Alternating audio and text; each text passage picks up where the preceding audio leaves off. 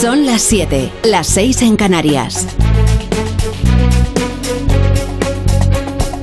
En Onda Cero, La Brújula. Rafa La Torre.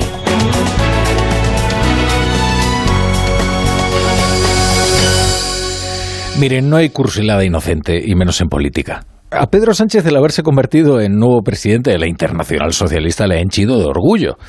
A juzgar por los editoriales oficialistas no habrá una tarea más noble que se le pueda encomendar a un líder occidental.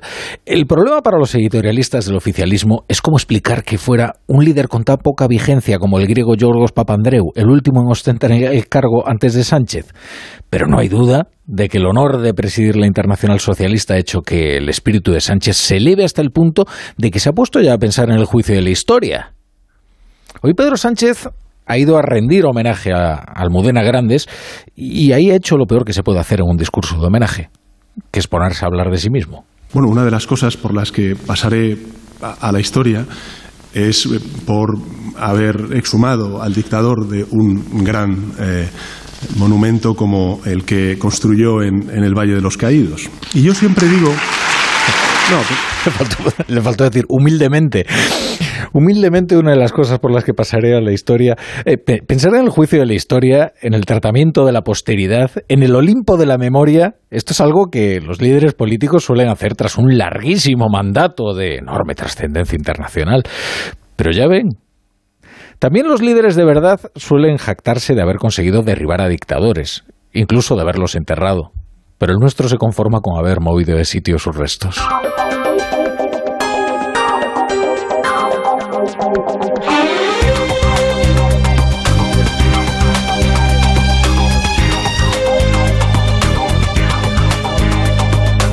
Buenas tardes, bienvenidos a la Brújula. Vamos con toda la actualidad antes de que empiece el Portugal-Uruguay, que durante el Mundial ya saben ustedes que estamos en formato balompédico, de 7 a 8 y luego de 10 a 12. Así que en apenas una hora, en menos de una hora, vendrá Edu García con todo el equipo del Radio Estadio a vivir la pasión del Mundial de Qatar. Sánchez tiene cuestiones más inmediatas en las que pensar, ¿eh? que en el juicio de la posteridad, en el Olimpo de la memoria, en cómo le tratará el Tribunal de la Historia. Por de pronto, tiene que pensar en qué va a hacer con todas las leyes que Podemos le urge aprobar en el Congreso antes de que la campaña electoral dé al traste con la legislatura, que será muy pronto, ¿eh? El 1 de enero mismamente. Dicho de forma más sencilla, ¿qué pasa con la ley trans? ¿Qué pasa con la ley mordaza? ¿Qué pasa con la ley de vivienda? ¿Qué pasa con la ley de trata? La ley trans ha motivado uno de los enfrentamientos más sinceros y más duros en el seno del gobierno y aún dentro del propio PSOE. Prueba de que la herida sigue abierta, o más bien las heridas, fue la división en las marchas feministas del 25N, el día de la erradicación de la violencia contra la mujer, el pasado viernes, que ya saben ustedes que marcharon en eh, manifestaciones diferentes. Y en una de ellas se coreaban gritos de apoyo a Irene Montero y en la otra se, pedían, se pedía su dimisión. Hoy y mañana son días clave para la tramitación de la ley trans e Irene Montero ha empezado a asimilar dos realidades amargas para ella. Que el PSOE no va a transigir y a retirar sus enmiendas al texto y que la ley no se va a aprobar antes de que termine el año. Estas dos realidades, a menos de que se desmientan en las próximas horas, más bien que las vaya asimilando Irene Montero. Así se lo han trasladado sus compañeros de gobierno a los que bien podría llamarse negociadores. Estamos en un momento difícil de la tramitación porque es posible que los votos del Partido Socialista y del Partido Popular se puedan sumar para intentar que se produzca un recorte de derechos, en este caso en, las infancias trans. Yo estoy muy preocupada porque esto pueda ser así, pero todavía tenemos unas horas por delante para, para tratar de reconducir la situación y de que el Partido Socialista, que nos ha comunicado que no quiere un acuerdo, pues podamos finalmente alcanzar un acuerdo esto decía a primera hora en televisión española la ministra de Igualdad, Irene Montero. Las enmiendas socialistas respetan la autodeterminación de género, pero pero limitan su expresión legal en los menores de entre 14 y 16 años. La ministra de Igualdad ha reiterado que ella no acepta recortes a un texto salido del Consejo de Ministros. Y eso es verdad, ¿eh? porque estamos ante un partido que está enmendando sus propios textos. ¿eh? El Consejo de Ministros es un órgano colegiado. Y que se sepa, allí es mayoría del Partido Socialista, además de que lo preside un socialista. Hombre, nada menos que el presidente de la Internacional Socialista, Pedro Sánchez. Lo que no ha dicho Irene Montero, lo que no ha aclarado, es qué va a hacer para impedir que el PSOE siga adelante con sus enmiendas, incluso que se apoye en el Partido Popular para aprobarlas. Porque romper el gobierno, desde luego, no parece una opción a estas alturas. O vaya usted a saber, quizás sí. Por de pronto, colectivos LGTBI ya han anunciado nuevas movilizaciones mientras la parte socialista del gobierno trata sin éxito de calmar los ánimos. La otra Montero es María Jesús Montero, ministra de Hacienda y número 2 del PSOE. Y en este caso creemos que esta enmienda lo que persigue ni más ni menos es la seguridad jurídica de los menores, que es un colectivo muy sensible a proteger y que por tanto tiene que contar en la ley con todas las cuestiones que entendamos que pueden darle mayor refuerzo a esa posición ustedes ya habrán reparado en una cuestión crucial. Este choque se produce después y solo después de que se hayan aprobado los presupuestos. Ley fundamental para que Sánchez pueda terminar la legislatura, aun sea en solitario o en compañía de Yolanda Díaz. Porque este no va a ser el último choque, se preparan más. Esto de en compañía de Yolanda Díaz es que ya se sabe que en el gobierno de España ya hay un tripartito digamos que se ha ido dividiendo el gobierno de España hasta quedarse en un, en un tripartito. Tanto que también le preguntaron a Irene Montero eh, por la posibilidad de ir en coalición con Sumar eh, Podemos a las próximas eh, elecciones. Y no fue demasiado tajante respecto a esa posibilidad. De eso, esa posibilidad por el momento es solo una hipótesis. Pero bueno, les decía que, este no va a ser el último choque dentro del tripartito de la coalición de gobierno. Se preparan más. Uno inmediato es el de la ley de trata. En este caso también se enfrentan dos culturas dentro del feminismo, la de las abolicionistas y la de las regulacionistas.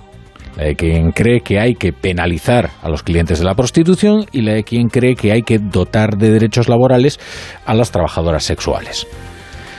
La, la, primera es una tendencia más fuerte en el PSOE, la segunda más fuerte en Podemos, pero en ambos también cohabitan, digamos, ambas sensibilidades. ¿eh? Esto es algo bastante parecido a lo, a lo de la ley trans. ¿eh? Por de pronto, Moncloa todavía no confirma si Irene Montero saldrá mañana tras el Consejo de Ministros a presentar el proyecto de ley de trata.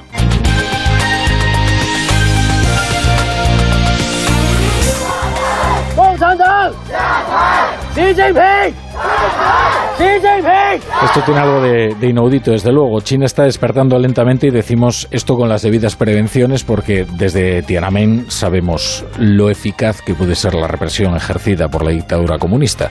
La política COVID-0 con la que el presidente Xi Jinping se muestra implacable está asfixiando a su población hay asfixias peores que la de una enfermedad respiratoria. Y eso los chinos lo están experimentando con las cuarentenas salvajes y masivas que les impiden siquiera ganarse la vida. Algo está ocurriendo, aunque para los estándares occidentales las protestas parezcan algo escuálidas. Ya tiene que ser opresivo un régimen, por cierto, ¿eh? para que estas protestas se consideren un hito. Y lo son. Las autoridades han reaccionado con un intenso despliegue policial en puntos críticos de Pekín y Shanghai para sofocar las mayores muestras de descontento en China durante la era de gobierno de Xi Jinping.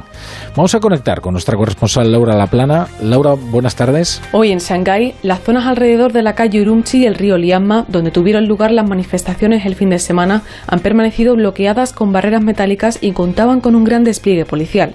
No había señales de protesta, pero los agentes han detenido a al menos tres personas y pedían a los ciudadanos que borraran las fotos de la zona. Tras la oleada de manifestaciones y con más de 40.000 nuevos contagios en el país, el gobierno chino ha hecho hincapié en la importancia de las medidas sanitarias. La prensa estatal ha alabado las 20 medidas anunciadas recientemente, que supuestamente suavizan la política cero COVID. El descontento con el gobierno ha alcanzado niveles sin precedentes en los últimos años, pero las autoridades siguen sin dar indicios de cambios en la política cero COVID a corto plazo. En Onda Cero, La Brújula, Rafa La Torre. Y repasamos ya otras noticias del día con Margarita Zavala y Carlos Rodríguez. Los médicos de atención primaria en Cataluña convocan huelga para los días 25 y 26 de enero. Se suman a las protestas que tienen planeadas sus colegas de Andalucía y Extremadura y las que llevan a cabo en la Comunidad de Madrid, donde hoy se cumple una semana de paro indefinido de médicos de familia y pediatras. La razón de los facultativos catalanes para estas dos jornadas de huelga es muy similar a las de a las reivindicaciones de los demás. Demasiada lista de espera y muy poco tiempo para atender a los pacientes. Redacción en, en Barcelona, Albert Postils Esta mañana el sindicato mayoritario del personal médico, Metges de Cataluña, ha convocado un ciclo de movilizaciones con el objetivo de remediar, dicen, la bajada sin frenos en la que se encuentra el sistema catalán de salud. Entre las principales demandas del sindicato destaca un incremento sustancial del número de facultativos en el sistema público, una aproximación a la retribución media de otros países como Francia o Bélgica y la recuperación de la jornada de 35 horas semanales. El Departamento de Salud de la Generalitat dice que entiende las reivindicaciones y agradece que la huelga se plantee a dos meses vista para tener tiempo de llegar a un acuerdo. Sobre la aplicación de la ley de solo sí es sí, a la espera de que resuelva el Supremo, que trate de unificar los criterios de las distintas audiencias provinciales, la Audiencia Provincial de Navarra se pronuncia alineada al criterio de la Fiscalía General del Estado y solo revisará de oficio las condenas firmes por delitos sexuales cuando se detecte que la pena impuesta es mayor que las contempladas en la nueva norma pendiente de revisión. Esto es importante porque está pendiente de revisión la condena a uno de los miembros de, la manada, precisamente allí. Pamplona, Jorge Tirapu. Entre la veintena de solicitudes registradas hasta el momento por la Audiencia de Navarra está la de uno de los condenados de la manada, Ángel Boza, quien ya solicitaba la pasada semana, a través de su abogado, rebajar la pena de los 15 a los 13 años. Con el criterio expresado ahora por la Audiencia de Navarra, la condena se mantendría igual, tal y como decía en Onda Cero el abogado Eduardo Ruiz de Renchun. No creo que sea una decisión adoptada por ese caso en concreto aunque en todo caso sí que es verdad que va a afectar, porque con el criterio que he conocido hoy de la Audiencia Provincial de Navarra, pues el, integrante de la manada no verá modificar su pena. La Audiencia de Navarra se desmarca de este modo de lo acordado por otros tribunales de aplicar siempre la ley más favorable al reo. Claro, si hacemos un balance, serían ocho audiencias provinciales que eh, no aplican el criterio de la Fiscalía y por tanto están trabajando también las penas mínimas a los eh, condenados, eh, a los delincuentes sexuales condenados en virtud de la ley por el, del CSI y luego están en este caso Navarra, que sí que se ajusta al criterio de la Fiscalía. Mientras tanto, continúa produciéndose ese goteo de rebajas. La, mayor rebaja que se ha producido ha sido en Cantabria, ¿eh? precisamente se conocía hoy. La audiencia de Cantabria que ha rebajado las penas a otros dos delincuentes sexuales que participaron en la violación de una mujer en un hostal de Santander por la ley del solo sí es sí. Al autor de la agresión eh, le han rebajado la pena de 12 a 7 años y al cooperador necesario de 6 a 4. Eh, por lo tanto, 7 años en en, total. Dos muertes se investigan como presuntos casos de violencia machista. Uno, una de ellas en Artesa de Segre, en, en Lleida, donde una mujer resultaba herida grave por quemaduras cuando su pareja prendió fuego a la vivienda con ella dentro. Esa es la principal hipótesis que barajan los mozos que detenían al presunto autor de los hechos horas después de abandonar el inmueble donde se encontraba durmiendo la víctima. El otro posible caso de violencia machista se producía en Lugo. Allí encontraban en el interior de su domicilio, donde vivía sola, el cuerpo sin vida de otra mujer con varias puñaladas. Se ha decretado el secreto de sumario mientras la policía interroga al entorno de la fallecida. Hoy continúa así tomando declaración a todo el entorno de la víctima, tanto los familiares como los vecinos, como, como los amigos. Es lunes de encuestas. Esto casi lo vamos a decir cada lunes de aquí a que llegue mayo, ya verán.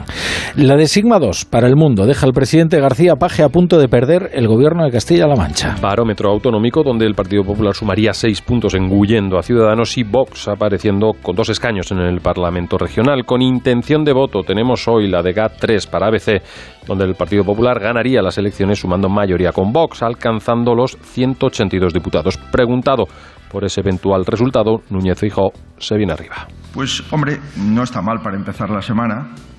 Y además esas encuestas acreditan algo muy importante.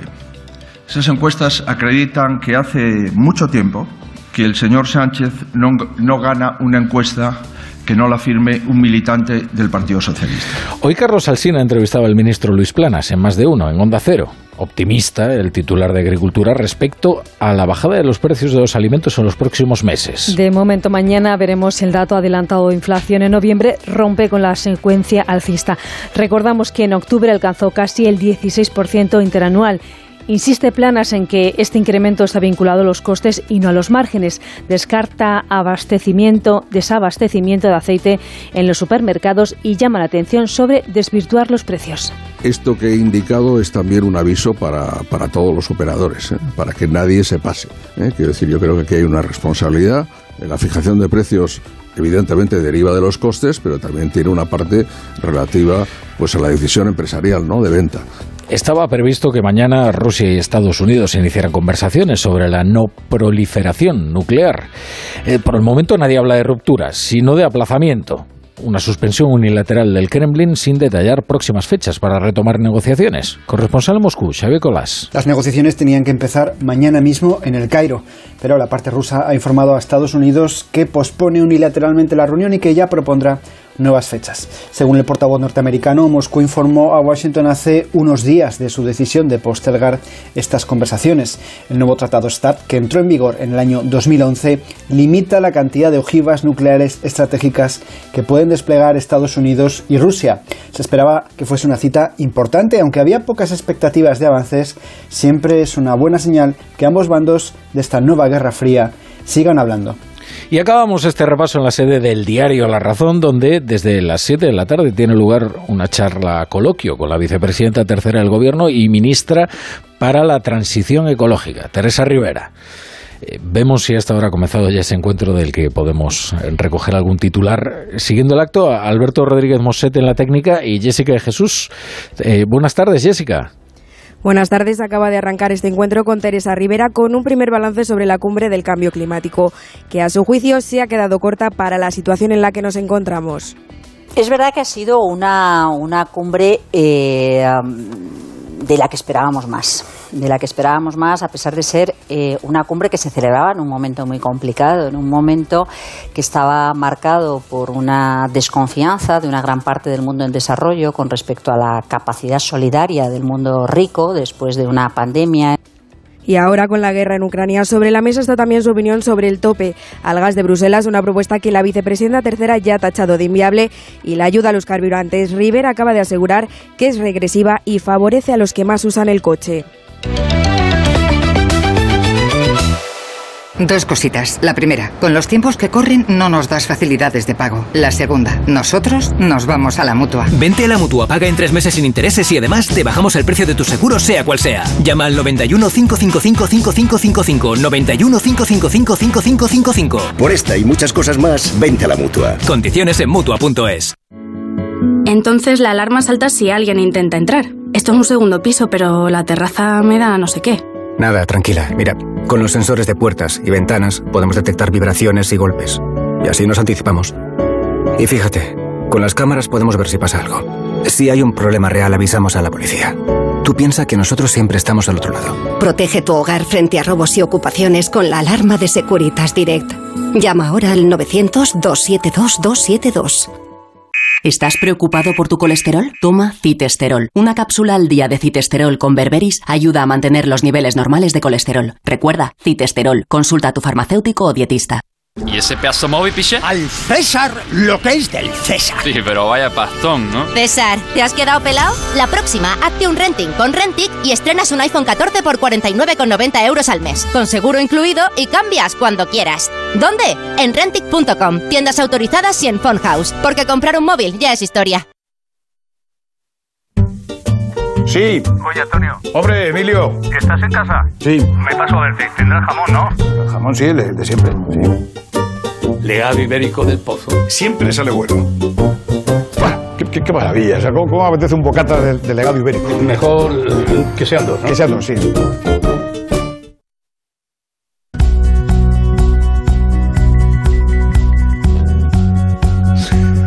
Amamos las noticias, la actualidad y compartir la información con todos ustedes. Por eso les hablamos de la calidad de patatas Hijolusa. Amamos las patatas.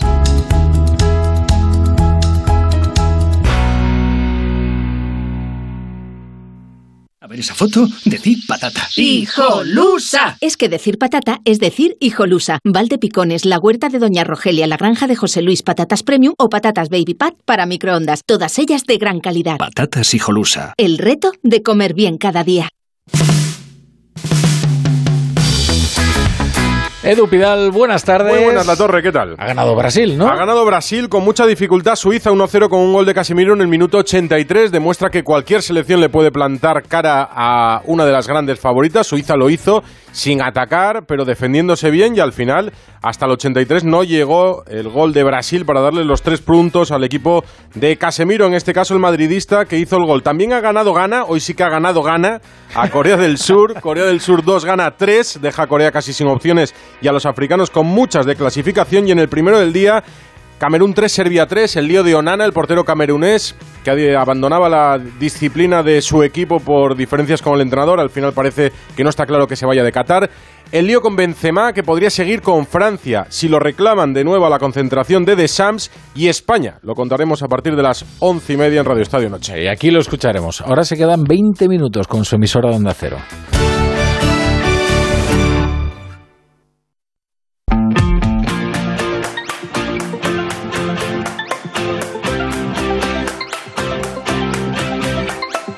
La Brújula de Madrid. Onda Cero. Laura Lorenzo. ¿Qué tal? Buenas tardes. Semana clave en la negociación de los presupuestos porque el Gobierno regional lo que espera es que Vox acabe de concretar su apoyo a las cuentas para el año que viene. Hace dos meses que se les trasladó esta propuesta y aún siguen esperando respuesta.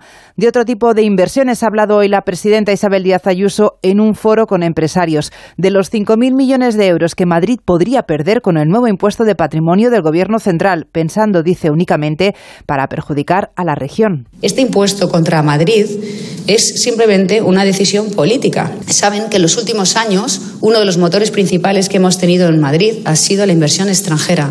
¿Cuántas personas de todos los rincones del mundo, especialmente del continente americano, están viniendo ahora? Muchas que vienen con sus patrimonios, con sus empleos, con sus negocios, porque aquí nos hemos convertido en una segunda Miami de referencia, de calidad y de libertad. El Gobierno regional ya ha anunciado que va a recurrir este impuesto. Enseguida les contamos más noticias de este lunes. Antes repasamos el tráfico y el tiempo.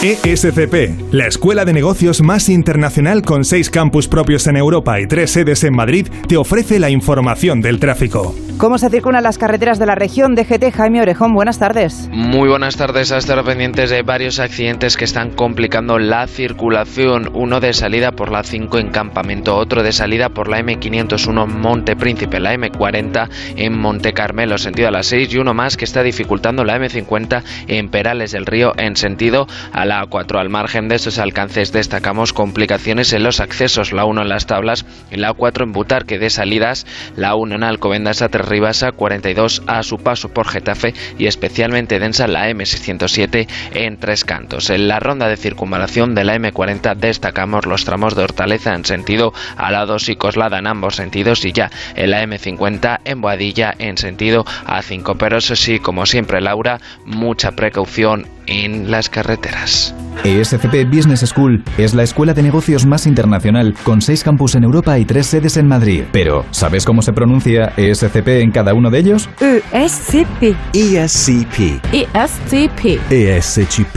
ESCP, la escuela de negocios más internacional. ESCP. It all starts here. Más información en somosescp.com. BP nos ofrece el tiempo y como te mereces más sin más, puedes seguir ahorrando hasta 40 céntimos por litro en cada repostaje con tu tarjeta Mi BP. Incluye bonificación del gobierno y es válido en Península y Baleares. Consulta condiciones en mibp.es. Este lunes ha estado marcado por el predominio del sol y unas temperaturas mínimas que han subido hasta los 8 grados. Para este martes seguimos con un tiempo estable, mientras que las máximas se mantendrán muy parecidas a las de hoy, sobre los 11 grados. Intervalos nubosos, pero sin riesgo de precipitaciones. En BP creemos que te mereces más, sin más. Por eso con el programa Mi BP ahorra hasta 40 céntimos por litro en cada repostaje y disfruta de muchas más ventajas cada vez que utilizas tu tarjeta Mi BP. Vive el viaje de tu vida con BP. Válido en Península y Baleares. Incluye la bonificación del gobierno. Consulta condiciones en mibp.es. Hoy se cumple una semana de huelga de los médicos de atención primaria y de momento la Comunidad de Madrid sigue sin mover ficha desde que la semana pasada se congelaran las negociaciones. Hoy el sindicato de médicos AMITS ha centrado sus protestas en la Consejería de Hacienda porque es a este departamento a quien le reclaman una mayor financiación para primaria, Victoria Verdier. Sin financiación no hay solución posible para la atención primaria. O bien se remonta usted, abre su hucha y nos empieza a financiar, o los madrileños se van a ver con un problema muy severo de falta de atención sanitaria. Así increpaban hoy los médicos y pediatras al consejero de Hacienda, Fernández Lasqueti, frente a su despacho en Chamberí. No van a parar hasta que se siente a negociar, le advierten. Es el único interlocutor válido para dotar de inversión las propuestas de sanidad, consejería, que consideran intervenida por él. Está cerrando el grifo de la financiación de la atención primaria para que el sistema caiga por falta de una adecuada gestión y de un adecuado cuidado. Ángela Hernández, secretaria general de AMITS, sostiene que la huelga sigue siendo un éxito. La moral está alta en este octavo día de paros en el que los facultativos han guardado un minuto de silencio por la situación crítica en la que está la atención primaria. Ya hemos dicho que no hay fecha para retomar las negociaciones, mientras que la presidenta Isabel Díaz Ayuso insiste en ofrecer esa mano tendida para mejorar las condiciones de los médicos. Eso sí, no ha querido obviar que tras todo este conflicto sanitario existe una clara intención de politizar las cosas, Pachilinaza. Reconociendo problemas que lastran la atención primaria, comprometiéndose a mejorar las condiciones laborales de los profesionales, vuelve a cargar Díaz Ayuso con la politización de la sanidad. Por un lado, con AMITS, sindicato de la mesa sectorial. Creemos que lo hicieron de manera unilateral, tanto la convocatoria como la ruptura de las negociaciones en la mesa, como los cambios de criterio. Y por tanto, eh, nosotros hemos estado en todo momento a disposición de ellos y de todo el sector, porque lo que queremos es mejorar nuestra sanidad. Por el otro, con la muerte politizada, dice, de un hombre fallecido en su domicilio de Arganda del Rey tras pedir asistencia urgente al punto de atención continuada de la localidad que no contaba con médico. Pues también sobre esta cuestión se ha referido el alcalde de Arganda del Rey, el socialista Guillermo Ita, quien ha dejado claro que el fallecimiento de este hombre nada tiene que ver con la falta de médicos en las urgencias de primaria. Yo, evidentemente, como alcalde, no puedo asegurar la relación directa entre la muerte de este vecino y la falta de médicos en el servicio de urgencias. Evidentemente, no tengo la cualificación para tal.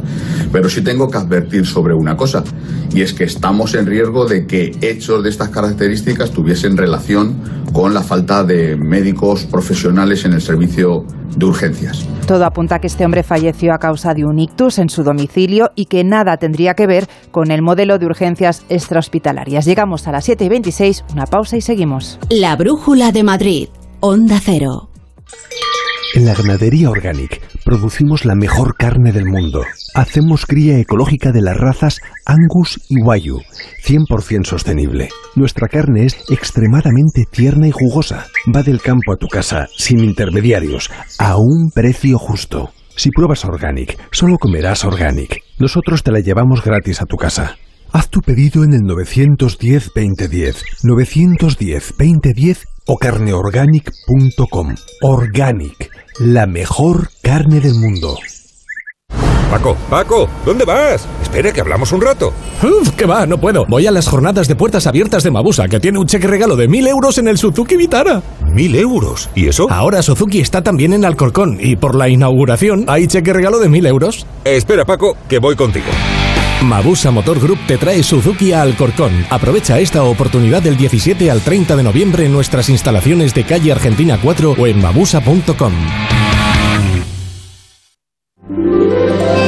De una tierra pedregosa y un entorno agreste puede salir uno de los mejores vinos del mundo. Es el vino de las piedras, de la denominación de origen cariñena, la más antigua de Aragón. Este año celebra su 90 aniversario y con este motivo, el programa Más de Uno Madrid se hará en directo el miércoles 30 desde el Palacio de los Duques de Pastrana, con el patrocinio de la denominación de origen cariñena. El miércoles 30 a partir de las 12 y 20 del mediodía, Más de Uno Madrid, con Pepa Gea.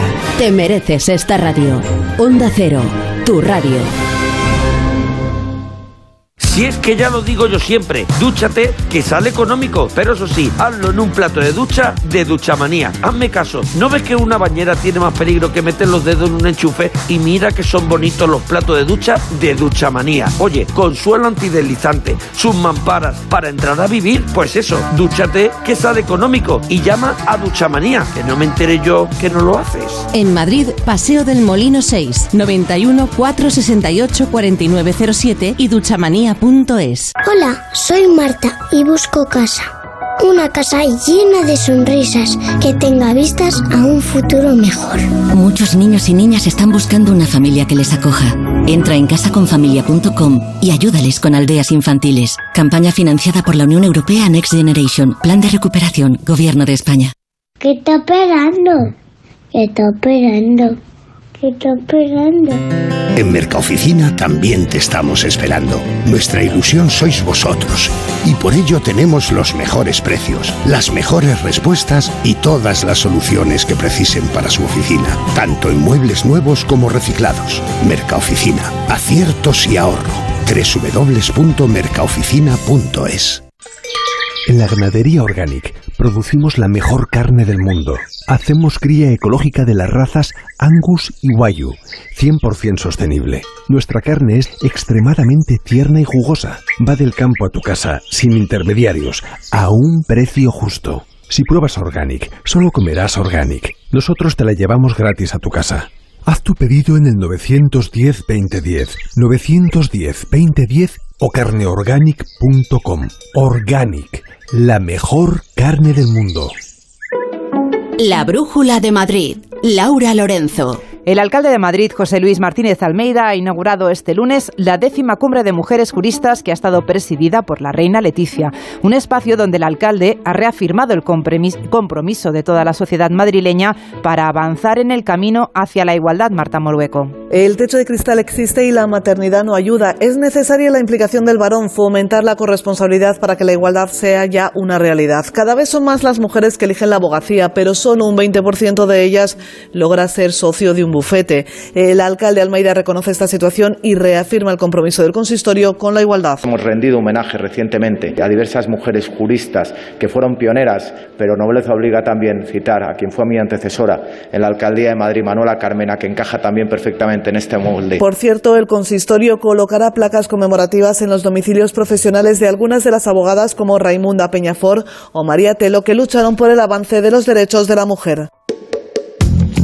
Mañana tenemos pleno en el Ayuntamiento de Madrid, una jornada que estará marcada por las aglomeraciones que hemos visto hace unos días a cuenta del encendido de las luces de Navidad y por los cambios de nombres en el callejero de Madrid, Julia Trullán. Si mañana el Pleno de Cibeles vota en contra de cambiar la denominación de las calles General Millán Astray, Caídos de la División Azul y Crucero Baleares, el grupo mixto acudirá a los tribunales. Es el aviso que ha hecho hoy el concejal Luis Cueto, que exige que se cumpla con la ley de memoria histórica. Vamos a llevar una propuesta que creemos que es inatacable porque entendemos que la nueva ley de memoria histórica ha completado los fallos de la anterior. Con la nueva ley no hay tutía. Por su parte, Más Madrid ha criticado la marea humana que tuvo lugar la semana pasada con el encendido de las luces navideñas y el arranque del Black Friday piden al alcalde Martínez Almeida un plan de restricciones de movilidad para evitar que se repitan situaciones de riesgo.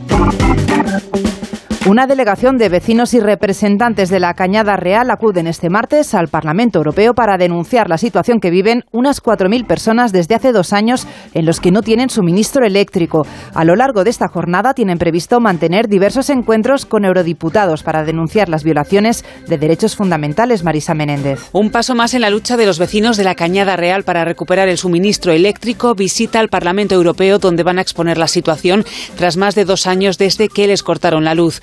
Una situación insostenible, explica Mariluz González Llamas, miembro de la plataforma y que mañana viaja a Bruselas, que vulnera derechos fundamentales y que afecta, dice, de manera especial a niños y mayores, también a las mujeres. Hay muchas mujeres que están en casa al cuidado de niños y de gente mayor y esto les complica muchísimo la existencia. Hay gente mayor que necesita aparatos de oxígeno, gente pues con insulina, o sea, guardar simplemente una jeringuilla de insulina es complicado. A lo largo de la jornada se van a reunir con varios eurodiputados para contarles la situación. También les van a explicar la decisión del Comité Europeo de Derechos Sociales que exige a España restablecer de manera inmediata el suministro. Otras noticias que nos deja este lunes, la Policía Nacional ha encontrado el cuerpo sin vida de una joven de 20 años con un golpe en la cabeza. La joven era una acompañante de pago y su cuerpo ha sido encontrado oculto en el domicilio en el que la semana pasada se descubrió el suicidio de un hombre, presuntamente uno de sus clientes. El cuerpo de la joven estaba en una habitación cerrada con candado. Detenido un hombre por agredir sexualmente a una mujer este fin de semana en Collado Villalba. La detención es fruto del operativo que la Guardia Civil tenía desplegado para atrapar al violador de una menor hace unas semanas en esta localidad. Esta detención se suma a la de la semana pasada de una menor de 17 años por agredir a una chica menor de edad. La Policía Nacional busca al autor o autores de un apuñalamiento ayer por la noche en el barrio de Tetuán. Además, este lunes tenemos que lamentar el fallecimiento de un hombre de 59 años que esta tarde se ha precipitado en una obra en la que trabajaba en Majadahonda. Y desde hoy arranca en Metro de Madrid el tren de la Navidad que circulará por la línea 6. Los integrantes del Belén, los Reyes Magos y Papá Noel son algunos de los protagonistas de este tren que está decorado con vinilos y que está también iluminado con luces LED. Metro de Madrid busca trasladar así el espíritu navideño entre los usuarios. Talleres Riscal son lo mejor de Madrid en chapa y pintura, con 30 años de experiencia y concertados con los principales seguros, con cuatro talleres en Madrid y uno más en Alcorcón. Patrocinan el deporte. Alberto Fernández, ¿qué tal? Buenas tardes. Hola Laura, ¿qué tal? Muy buenas. ¿Cómo estamos? Yo bien, yo bien. Yo Imagino que, vas a hablar del Mundial. Contentos, ¿no? El empate de ayer. Hombre. Eh, Es verdad que. Una más de- alegría. más de uno venía con la inercia, eh, después del 7-0 a Costa Rica, de que había que ganar a Alemania. Pero yo creo que hay que estar contentos. eh. Hay que ser optimistas. Esto Hay- va bien. Hay que ser optimistas porque España, eh, evidentemente, depende de sí misma, está clasificada, pero eh, puede clasificarse eh, incluso perdiendo. Pasa que no sería primera de grupo, pero ganando y empatando contra Japón el último día estamos clasificados. Eh, pendientes de los cruces, pero bueno, mejor que nos lo cuente en el equipo de enviados especiales al Mundial de Qatar. Alfredo Martínez, que es quien nos va a desgranar lo que ha dado de sí la jornada y grupos que afectan a, España. Hola Alfredo, ¿qué tal? Muy buenas. Buenas tardes, Alberto. Concluye esta novena jornada en el día de hoy, después de que ya se han disputado tres partidos con muchos goles en los primeros encuentros en el grupo G, en el estadio de Al. Serbia y Camerún ofrecieron un encuentro intenso con empate a tres goles. Después de que se adelantaran los cameruneses con gol de Costeletto, eh, remontó la selección de Serbia con dos goles al filo del descanso. Ya en la segunda parte colocó el 3 a 1 Serbia y cuando parecía que los balcánicos lo tenían todo a favor, Chopo Motin, después de haber marcado a Bubakor, empataba a tres y dejaba en las tablas en el marcador. Dentro del grupo H, en el Education City, otra goleada. Ghana vencía por tres tantos a dos a Corea en otro encuentro de alternativas y de locura, ya que se adelantaron los ganeses con goles de Salisu y de Kudus. Remontaba o empataba cuando menos Gue Chu con dos remates de cabeza en los minutos 58 y 61. Otra locura más que frenó Kudus con un remate final para colocar el 3 a 2 y derrotar a la selección de Paulo Bento. De tal manera que ahora mismo en este grupo la selección de eh, Portugal está a punto de clasificarse con tres puntos, tres para Ghana, uno para Corea y uno para Uruguay. Y finalmente Brasil, con muchos más sufrimientos y poca brillantez, se imponía en el estadio 9-7-4 por un tanto a cero a la selección de Suiza, siempre correosa. Le anularon un gol a Vinicius, fue titular Militao, entró Rodrigo en la segunda parte y mejoró el juego de la brasileña y Casemiro, en un buen disparo en el interior del área en el minuto 38, daba la victoria a la, señal- a la selección pentacampeona del mundo. A esperar lo que ocurra en el Uruguay-Portugal, la novena jornada goleadora del Mundial. Gracias, Alfredo. Pues sí, ahora tenemos un partidazo a las 8, ese Uruguay-Portugal. Pero te cuento, Laura, yendo ya a lo doméstico, ¿eh? Eh, porque hoy ha vuelto a los entrenamientos el Atlético de Madrid. A las 7 ha ¿Qué vuelto tal? el equipo de Diego Pablo Simeone. 10 jugadores, es verdad que tiene muchas bajas, algunos de vacaciones, otros en el Mundial. Tiene dos amistosos, recordamos, el Atlético, el día 10 contra el Rayo Vallecano en el Cerro del Espino y el día 14 que va al Bierzo para jugar contra la Ponferradina en su aniversario. Pero ya van volviendo los equipos. El Getafe ya lleva unos días entrenando, ahora el Atleti poco a poco, porque han tenido dos semanas de vacaciones, pero todo se acaba. En Madrid de momento nada, ¿no? Siguen- Madrid de momento nada. Están todos muy ocupados. Sí, sí, sí, bueno, ya hasta que vuelva a la liga a finales de diciembre, pues fíjate si queda. Es una pretemporada como en verano, Laura. Nada, en nada los tenemos ya todos de vuelta. Hasta mañana, Hasta Alberto. mañana. Busca un taller de confianza. Talleres Riscal, lo mejor de Madrid en mecánica, chapa y pintura. Les avalan 30 años de experiencia y los mejores profesionales, concertados con los principales seguros. Tres talleres en Madrid y en Alcorcón. Servicio oficial Audi Volkswagen. Y ahora también en calle Aranjuez 7 en Madrid. Servicio multimarca. Talleres Riscal. Eficacia, calidad, rapidez y precio justo. 91 445 7096. La Brújula de Madrid. Onda Cero. Escolti, en mi casa los regalos los trae el tío de Nadal. ¿Qué eres del Alto Ampordá? ¿Qué va? Del Bajo Carabanchel. Vengas de donde vengas, todas las navidades caben en Madrid. Madrileño de la vaguada. Decimos que un día es especial cuando se cumple un deseo, cuando una ilusión se hace realidad. Por eso en Audi Retail Madrid te ayudamos a cumplir tus ilusiones, ahora con unidades Q7, Q8 y e-tron de la gama Super Premium de Audi en unas condiciones especiales hasta el 15 de diciembre. Consulta disponibilidad en audiretailmadrid.es o en nuestras instalaciones Audi Selection Plus de CEA Bermúdez 30, Avenida de Burgos 89 y Audi Center Madrid Las Rozas. Audi Retail Madrid, a la vanguardia del servicio. Este regresa a Madrid una nueva edición de Los Grandes del Gospel. El año pasado más de 8.000 personas disfrutaron de estos conciertos que desde su creación en 1994 se han convertido ya en una tradición de las Navidades madrileñas. La cita de los próximos días nos trae a varias de las mejores formaciones internacionales de este género musical con una jornada dedicada a rendir tributo a la figura de Aretha Franklin. Hasta el próximo 11 de diciembre, el Teatro Fernando, Fernando, Fernán Gómez, Centro Cultural de la Villa, se convierte en el escenario principal de todas las actuaciones. En la realización de este informativo ha estado Juanma Frasquet y en la producción Emma Entrena. Nosotros volvemos mañana con más noticias de Madrid. Siguen escuchando La Brújula con Rafa La Torre.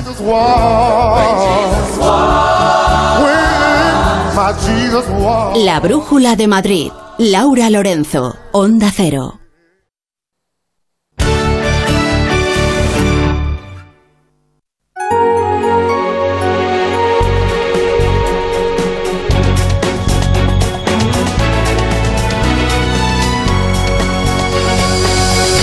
A las 8 menos 20, las 7 menos 20 en Canarias, esto es la brújula y estas son las noticias que tienen que conocer a esta hora para estar bien informados.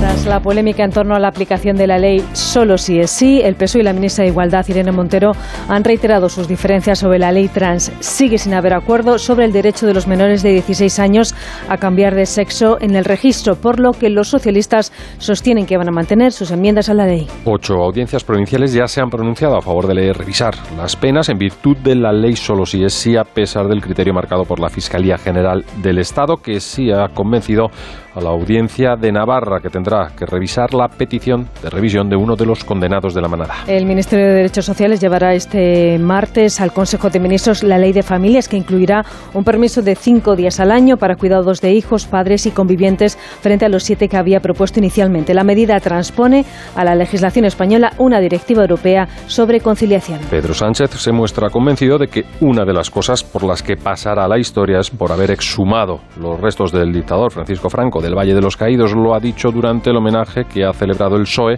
este lunes en el Ateneo de Madrid para recordar a la escritora Almudena Grandes. Aumenta la tensión en China con motivo de la política de su gobierno de confinar a todas las personas contagiadas por coronavirus.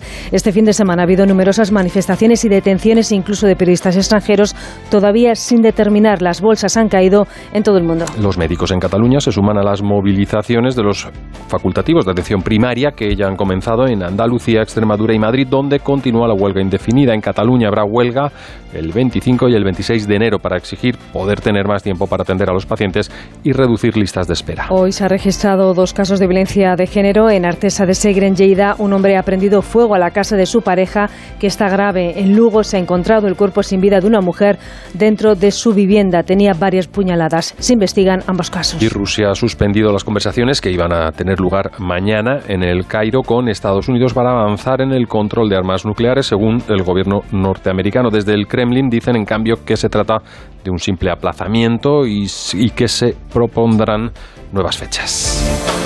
La brújula con la torre.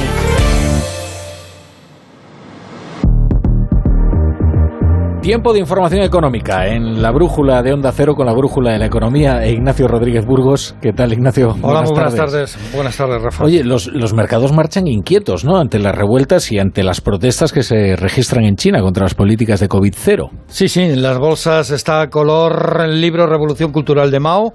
Las bolsas están rojas, Revolución Estudiantil. La española ha descendido más del 1%, también otras bolsas occidentales por la inestabilidad y las protestas contra las medidas anti-COVID en China, que están derivando en concentraciones contra el mismísimo Xi Jinping y contra el intocable Partido Comunista Chino. También hay recortes en los mercados de materias primas. El petróleo se abarata en torno al 3%, se vende alrededor de los 82 dólares tipo Bren en Europa, que son mínimos desde enero. El invierno iba a ser caótico en Europa con esto de la guerra de Ucrania. Pero ya ves, Rafa, donde menos espera salta la libre y, salta por encima de la muralla china. Sí, ya veremos cómo, cómo se desarrolla todo, desde luego, porque desde Tiananmen ya sabemos cómo se la juega el régimen chino cuando quiere reprimir unas protestas. Ahora que son las protestas más eh, mm. multitudinarias o más eh, estruendosas de toda la época de Xi Jinping, ¿eh? y eso hay que consignarlo. Aquí en España, la preocupación se centra en los concursos de acreedores que se han disparado. Es la advertencia que lanza el Colegio de Economistas. En este año los concursos de acreedores aumentarán un 20%. El Colegio de Economistas asegura que tras los años atípicos del 2020 y 2021 estas cifras son un síntoma de regularización. Pero claro, es que el año pasado se registraron 7.000 concursos de acreedores y para este año se esperan unos 10.000, el nivel más alto desde 2013. Por cierto, Rafa, 2013 fue el último año de la gran recesión. Sí, sí, un año durísimo además, mm. en que se empezaron a, notar, mm, en fin, todos los eh, efectos del terremoto que comenzó en, 2007. Mm. Oye, y claro, esto traducido al común de los, de los mortales, al lenguaje de todos, es que va a sufrir el empleo, ¿no? Sí, sin duda. El gobierno asegura que el mercado laboral resiste, pero sin embargo hay un informe de ADECO de hoy mismo que señala que a final del ejercicio, a final del 2022, el número total de desempleados superará de nuevo los 3 millones de trabajadores. Además están los precios, que también influyen y mucho. Mañana conoceremos el dato adelantado del IPC de noviembre. El ministro de Agricultura, Luis Planas, aquí en Más de Uno, aquí en Onda Cero, ha asegurado que en el primer trimestre del año, eh, del año que viene, la inflación alimentaria los alimentos preocupan, comenzará a remitir. Por cierto, Rafa, hablando de clientes y de usuarios, resalta con luces de neón navideñas la multa que ha impuesto Irlanda a Facebook. Son 265 millones de euros de sanción por filtrar datos sensibles de 533 millones de usuarios. Datos que terminaron vendiéndose en Internet por los piratas informáticos. Está claro que el metaverso, al metaverso le cuesta rimar. Desde luego que sí. Está encontrándose muchos problemas para rimar con rima consonante o asonante. Muchas gracias. hasta luego. La brújula. La torre. Entonces la alarma salta si alguien intenta entrar. Esto es un segundo piso, pero la terraza me da no sé qué. Nada, tranquila. Mira, con los sensores de puertas y ventanas podemos detectar vibraciones y golpes y así nos anticipamos. Y fíjate, con las cámaras podemos ver si pasa algo. Si hay un problema real, avisamos a la policía. Tú piensa que nosotros siempre estamos al otro lado. Protege tu hogar frente a robos y ocupaciones con la alarma de Securitas Direct. Llama ahora al 900-272-272. ¿Estás preocupado por tu colesterol? Toma citesterol. Una cápsula al día de citesterol con berberis ayuda a mantener los niveles normales de colesterol. Recuerda, citesterol. Consulta a tu farmacéutico o dietista. Dale a lo del altavoz, no te oigo. ¿Y ahora? Te oigo, pero no te veo. ¿Qué? ¿No te oigo? Que no me ves. ¿Me oyes? ¿Me ves? Si la tecnología se pone difícil, pásate a la tecnología eléctrica Citroën. Lo más fácil para arrancar está en los Easy Days Citroën, con stock disponible y sin pagar cuotas hasta primavera. Citroën. Financiando con PSA Financial Services. Condiciones en citroen.es. El seguro de salud Vivaz te da acceso directo a los mejores especialistas, hospitales y pruebas diagnósticas. Y para tu comodidad, con el servicio integral online de Vivaz, tienes tu médico, tus recetas y tus medicinas sin salir de casa. Prueba Vivaz, ahora desde solo 12,95 euros al mes con copago y dos meses gratis. Llama al 917-400-400 o entra en vivaz.com. El valor de ser directo. Consulta condiciones.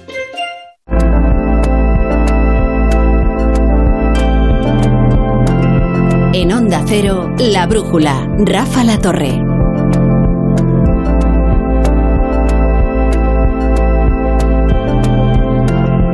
Vamos a hablarle de su salario, de los sueldos. Estamos a 28 de noviembre, así que es un día muy oportuno. En breve conoceremos el dato adelantado de cuánto ha subido la inflación este mes, que como saben ustedes este no es un mes cualquiera. Es el mes que determina cuánto van a subir las pensiones el año que viene. En octubre el IPC se quedó en el 7,3% y en noviembre podría estar en una horquilla entre un mínimo de 6 y un máximo de 8. ¿Por qué les estamos contando todo esto? Porque ya sabemos cuánto van a subir las pensiones, más o menos, pero en el caso de los salarios estamos muy lejos de conocer cuánto van a subir o si se van a mantener tal y como están. Eh, por no, saber, mm, en fin, eh, por un lado están los que consideran que tendrían que subir tanto como los precios para garantizar el poder adquisitivo de los trabajadores, como dicen los sindicatos. Por otro lado están los que entienden que si suben tanto no habrá forma de controlar la inflación, como dice la patronal. Para el gobernador del Banco de España lo perfecto sería alcanzar un pacto de renta que reparta el peso de la inflación entre trabajadores y empresarios. Desde Banco de España defendemos la idea de que se produzca una firma de un pacto de renta en el que se produzca un reparto de esa pérdida entre los trabajadores, los empresarios y nosotros de Banco de España hemos defendido también que se incorpore el sector público tanto salarios públicos como pensiones. Bien, en todo este debate hay una cuestión importante, que es el salario mínimo interprofesional. Les recordamos, en 2019 subió de 735 euros a 900, en 2020 de 900 a 950, en 2021 de 950 a 965 y en este 2022 llegó hasta los 1.000 euros al mes en 14 pagas. Y ahora estamos pendientes del informe que ha pedido Yolanda Díaz a la Comisión de Expertos para determinar de cuánto será la siguiente subida que ya ha comprometido el gobierno. Este es un dato muy relevante que se tiene en cuenta para establecer si en España cobramos mucho o poco. Juzguen ustedes mismos. El 40% de los trabajadores cobra como mucho los 1.000 euros que marca el salario mínimo interprofesional. Si esto lo unimos a la subida de la inflación, la situación desde luego es muy complicada para muchos trabajadores porque lo que están haciendo es perder a marchas forzadas poder adquisitivo. Esto es capacidad para adquirir incluso los productos más básicos, porque los alimentos también están por las nubes.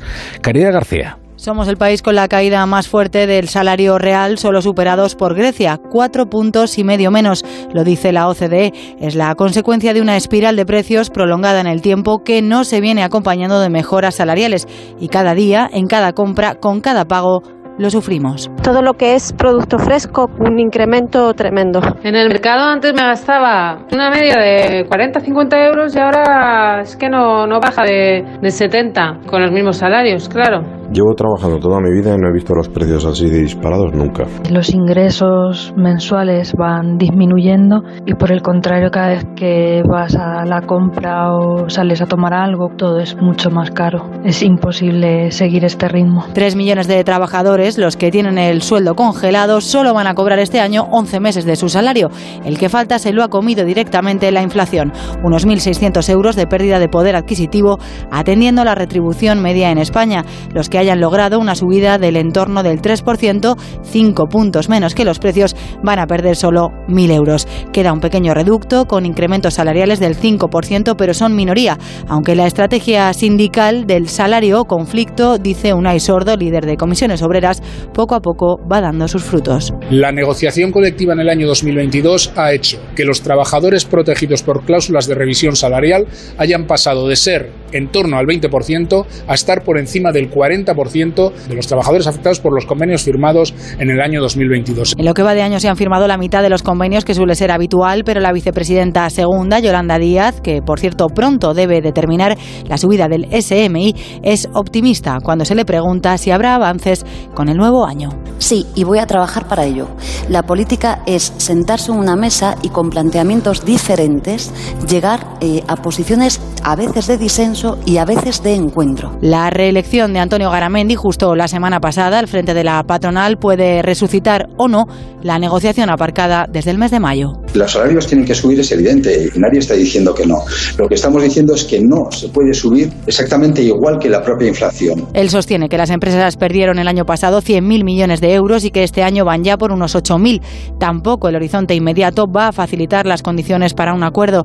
De nuevo, la OCDE daba la clave la semana pasada. España todavía tiene por delante dos años más de inflación, dos años más con los precios casi en el 5%. El pacto de rentas que todos invocan, el propio presidente del gobierno este fin de semana, pero que nadie termina de promover, podría fijar cómo se pueden repartir las pérdidas entre empresarios y trabajadores, porque aunque muchos apelan a los peligros de la inflación de segunda vuelta si hay subida salarial, la mayoría de los analistas coinciden. De momento el pato lo están pagando sobre todo los salarios. Y tenemos ya al otro lado de la línea a Florentino Felgueroso, que es investigador asociado de, de, FEDEA, Fundación de Estudios de Economía Aplicada, que nos ayudará a entender todo esto que estamos viviendo ahora mismo con los salarios y la pérdida del poder adquisitivo. Florentino, ¿qué tal? Buenas tardes. Buenas tardes. Eh, no sé si hablamos con demasiada naturalidad de esto del pacto de rentas, decía nuestra compañera Caridad García. Todo el mundo invoca el pacto de rentas, pero al final, ¿qué, ¿en qué consiste exactamente el pacto de rentas y por qué es tan difícil llegar a un acuerdo? Bueno, ¿en qué consiste el pacto de rentas? Yo creo que ha dado una buena definición el gobernador del Banco de España. Consiste, al fin y al cabo, en un reparto de, del coste que supone la, la inflación para, para ambas partes, ¿no? Para, para empresas y para trabajadores. Um, luego, um, la, segunda parte de la pregunta, por Sí, no, sobre todo, ¿por qué es tan difícil llegar a un acuerdo ¿no? para repartir eh, el sufrimiento provocado por la inflación, tanto entre empresarios como entre trabajadores? Porque ya vemos que las posiciones son muy divergentes. ¿no? Los empresarios dicen, ¿cómo vamos a controlar la inflación si subimos los salarios? Los trabajadores, como es normal, o sus representantes en los sindicatos, lo que dicen es, oiga, es que necesitamos recuperar algo de poder adquisitivo, porque la crisis nos está dejando exhaustos. Pero ¿cómo llegar a una síntesis? Eso yo creo que es el, el desafío, ¿no?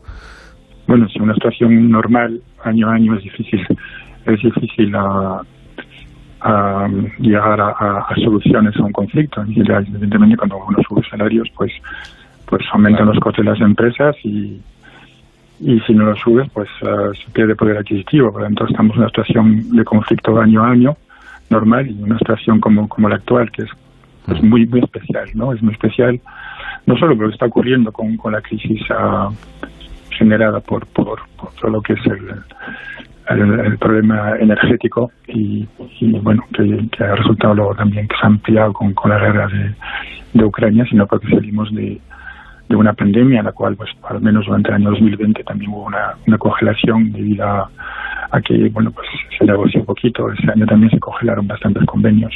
Uh -huh. Y salimos también de una década en la cual, pues, ha habido una caída en términos promedio de, del salario real, ¿no? Es, llevamos muchos años realmente acumulando pérdidas de poder adquisitivo uh, y, y, y, también las empresas sufriendo, ¿no? Entonces, llegamos a este punto en el cual um, de repente pues la inflación sube en promedio, estamos en torno al 8,4, 8,5 en promedio anual. Entonces, uh, uh, esto es una cantidad que, que un, una cifra que no veíamos desde hace décadas, ¿no?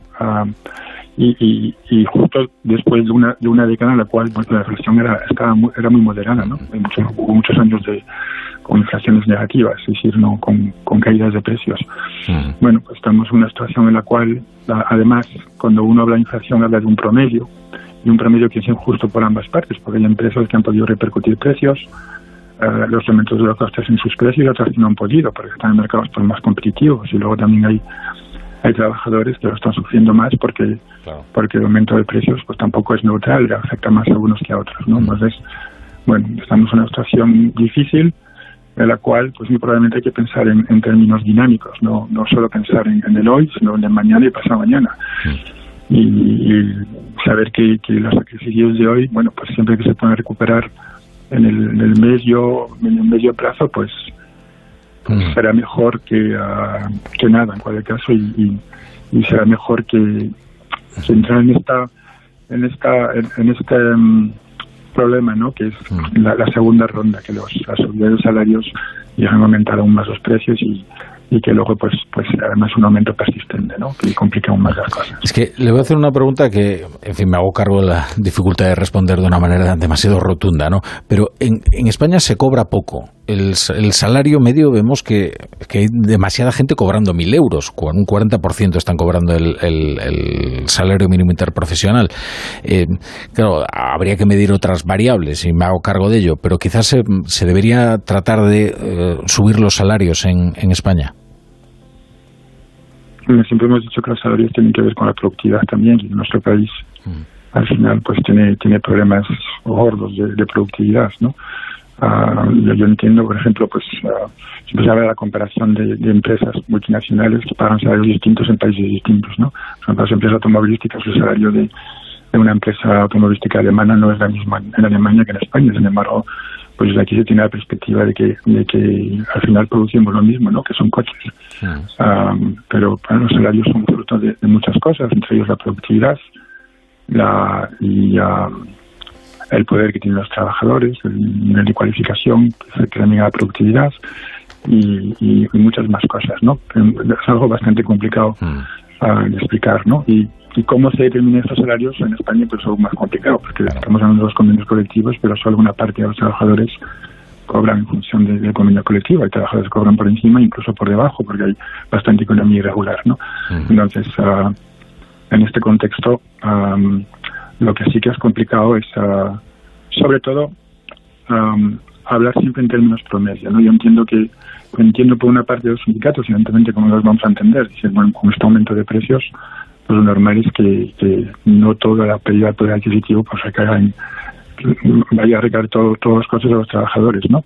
Pero también hay que reconocer que hay empresas que están surgiendo más que otras, hay empresas que también se están beneficiando bastante de la situación también no hay que olvidar que en España tenemos muchos sectores que son, son no se rigen bajo competencia, y hay bastante poder de, mercado a este nivel y, que mm. bueno pues están obteniendo buenos márgenes, márgenes de beneficios, es todo lo contrario, ¿no? Mm. llevan muchos años sufriendo y entonces hablar en promedio, decir, habría que salirse también de ahí, pensar que hay un margen sectorial y también tiene que haber un margen de, de ayuda a determinados trabajadores más allá de los salarios. ¿no? Ah. pues, eh, Florentino Felgueroso, investigador asociado de FEDEA, muchas gracias por estar hoy en, en La Brújula. Gracias a ustedes. Buenas tardes. Ya se quedan ustedes con el Mundial, toda la pasión del Mundial de Qatar, con el Portugal-Uruguay, aquí en Radio Estadio con Edu García.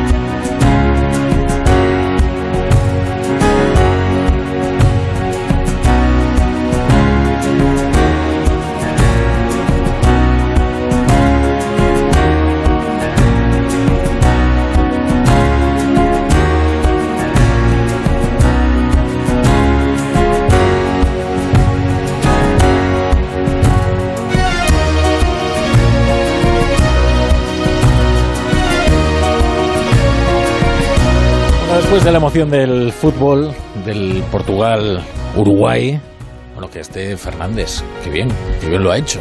Y hay un seleccionador con narices, ¿eh? porque atreverse a cambiar a Cristiano Ronaldo eso no es fácil. Pero bueno, ahora vamos a hablar de otras cosas, de la actualidad.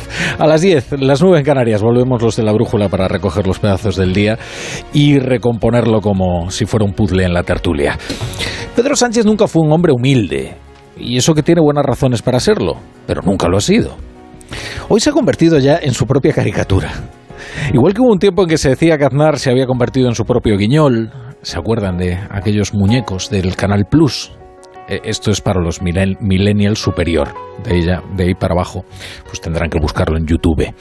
Eh, la cuestión es que Pedro Sánchez ha ido un homenaje a Almudena Grandes y ha hecho lo que jamás hay que hacer cuando tomas la palabra para recordar a alguien, que es acordarte de ti mismo. Bueno, una de las cosas por las que pasaré a la historia es por haber exhumado al dictador de un gran eh, monumento como el que construyó en, el Valle de los Caídos. Y yo siempre digo, no, las cosas. la frase es extraordinaria por varias razones. ¿eh? Ya no solo porque Sánchez se dé a sí mismo un homenaje en el homenaje a Almudena Grandes. Solo le ha faltado decir humildemente pasaré a la historia.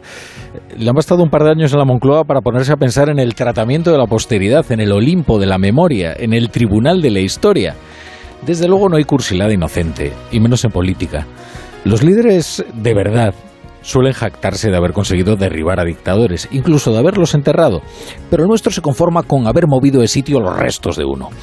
Eh, tiene cuestiones más urgentes de las que ocuparse. Sin embargo, Pedro Sánchez... Eh, lo que pasa es que ahora ya, en fin, atendiendo al, juicio de la historia, por de pronto lo que va a hacer con su gobierno tripartito y con algunas leyes que salieron del Consejo de Ministros sin garantía de constitucionalidad, ni siquiera con el acuerdo de quien las aprobó. Estas son cuestiones urgentes que tiene sobre la mesa Pedro Sánchez. ¿Qué pasa con la ley trans? ¿Qué pasa con la ley Mordaza? ¿Qué pasa con la ley de vivienda? ¿Qué con la ley de trata? Hoy sabemos que el PSOE no va a retirar sus enmiendas a la ley trans.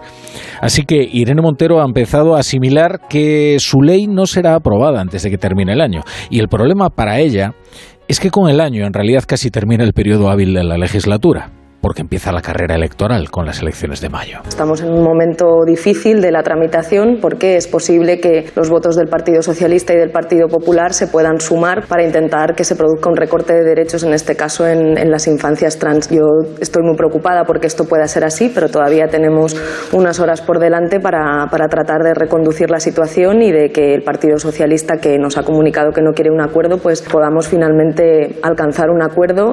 Esto decía a primera hora en televisión española la ministra de Igualdad, Irene Montero. Las enmiendas socialistas respetan la autodeterminación de género, pero limitan su expresión legal en los menores de entre 14 a 16 años. A esto se refiere exactamente Irene Montero cuando habla de los derechos de los menores trans. La ministra de Igualdad ha reiterado que ella no acepta recortes a un texto salido del Consejo de Ministros. Lo que no ha aclarado es qué va a hacer para impedirlo. Eh, porque romper el gobierno no parece una opción. Por de pronto, colectivos LGTBI ya han anunciado nuevas movilizaciones, mientras la parte socialista del gobierno trata sin éxito de calmar los ánimos. La otra Montero, María Jesús Montero, ministra de Hacienda y número 2 del PSOE, trataba de explicar cuál es la posición de los socialistas. Y en este caso creemos que esta enmienda lo que persigue ni más ni menos es la seguridad jurídica de los menores, que es un colectivo muy sensible a proteger y que por tanto tiene que contar en la ley con todas las cuestiones que entendamos que pueden darle mayor refuerzo a esa posición. Claro que ustedes ya habrán reparado en una cuestión crucial. Este choque se produce después y solo después de que se hayan aprobado los presupuestos. La ley fundamental para que Sánchez pueda terminar la legislatura, aun sea en solitario o en compañía de Yolanda Díaz. Porque este no va a ser el último choque con Podemos. Se preparan más. Ustedes también habrán reparado en que la ley del sí es sí y el incesante goteo de rebajas de penas a delincuentes sexuales le han dado al PSOE una excusa absolutamente letal para demorar la aprobación de todas las leyes impulsadas por Podemos. Mañana mismo sobre la mesa del Consejo de Ministros estará la ley contra la trata de personas. Dos culturas otra vez dentro del feminismo, la de los abolicionistas y la de las regulacionistas ambas enfrentadas. La primera más fuerte en el PSOE, la segunda más fuerte en Podemos. Se reproduce casi el mismo esquema que con la ley trans. Por de pronto, Moncloa todavía no confirma si Irene Montero saldrá mañana tras el Consejo de Ministros a presentar el proyecto.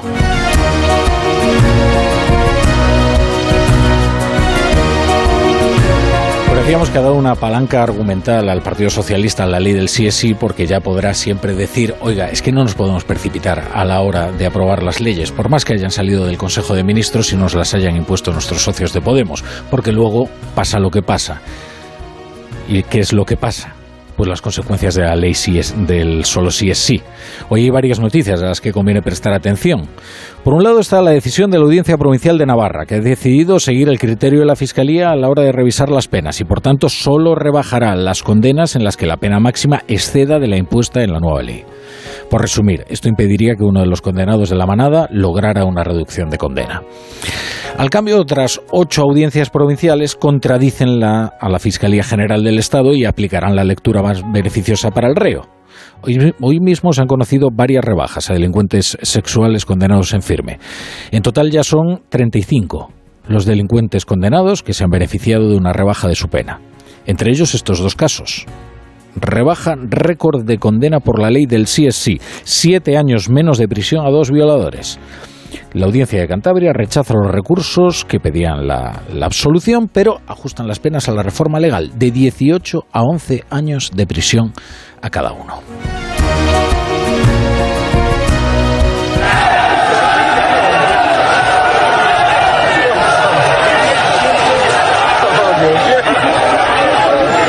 Esto que escuchan es el ambiente de un vídeo grabado por un equipo de Bloomberg en el centro de Pekín.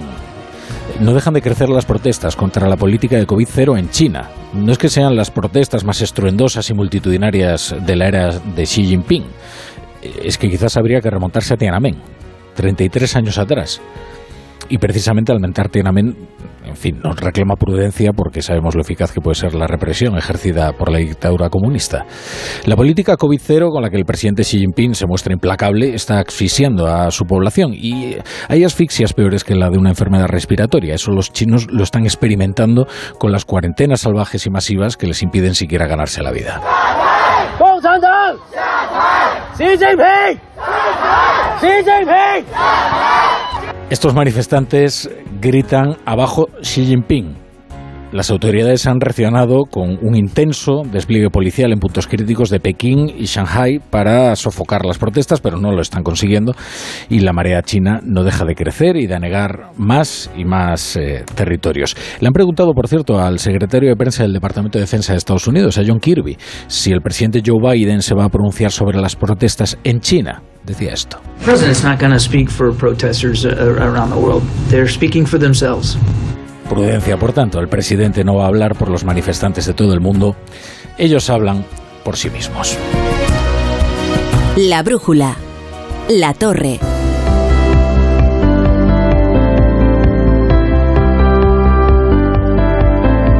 José Miguel Azpiroz, buenas noches. Buenas noches, Rafa. Ayúdame a completar el panorama informativo de este lunes. Pues te ayudo, empezando por la extensión del conflicto sanitario, octavo día de paro de la atención primaria en Madrid, protestas convocadas ya en Andalucía y anuncio de huelga en Cataluña para los 25 y 26 de enero. Reclamaciones las habituales, mejoras salariales y mejor planificación ante las miles de jubilaciones que están por venir. Convoca el Sindicato de Médicos de Cataluña. El sistema sanitario catalán está en una pendiente sin frenos, en la cual se está deteriorando de forma acelerada y rápida.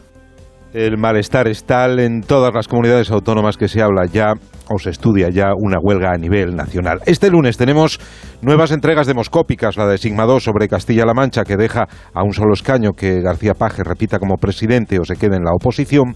La de GAT3 a nivel nacional que da a PP y Vox el gobierno, pero con menos escaños que en entregas anteriores. Llegan a los 182. Feijó, a pesar de todo, encantado con las encuestas. Pues, hombre, no está mal para empezar la semana. Y además esas encuestas acreditan algo muy importante. Esas encuestas acreditan que hace mucho tiempo que el señor Sánchez no, no, gana una encuesta que no la firme un militante del Partido Socialista. En clave económica, el ministro de Agricultura, Pesca y Ganadería, Luis Planas, le decía esta mañana al SINA que con el nuevo año se van a empezar a contener los precios de los alimentos. Lógicamente, debemos esperar que en el primer semestre del año que viene se produzca una contención y una bajada progresiva.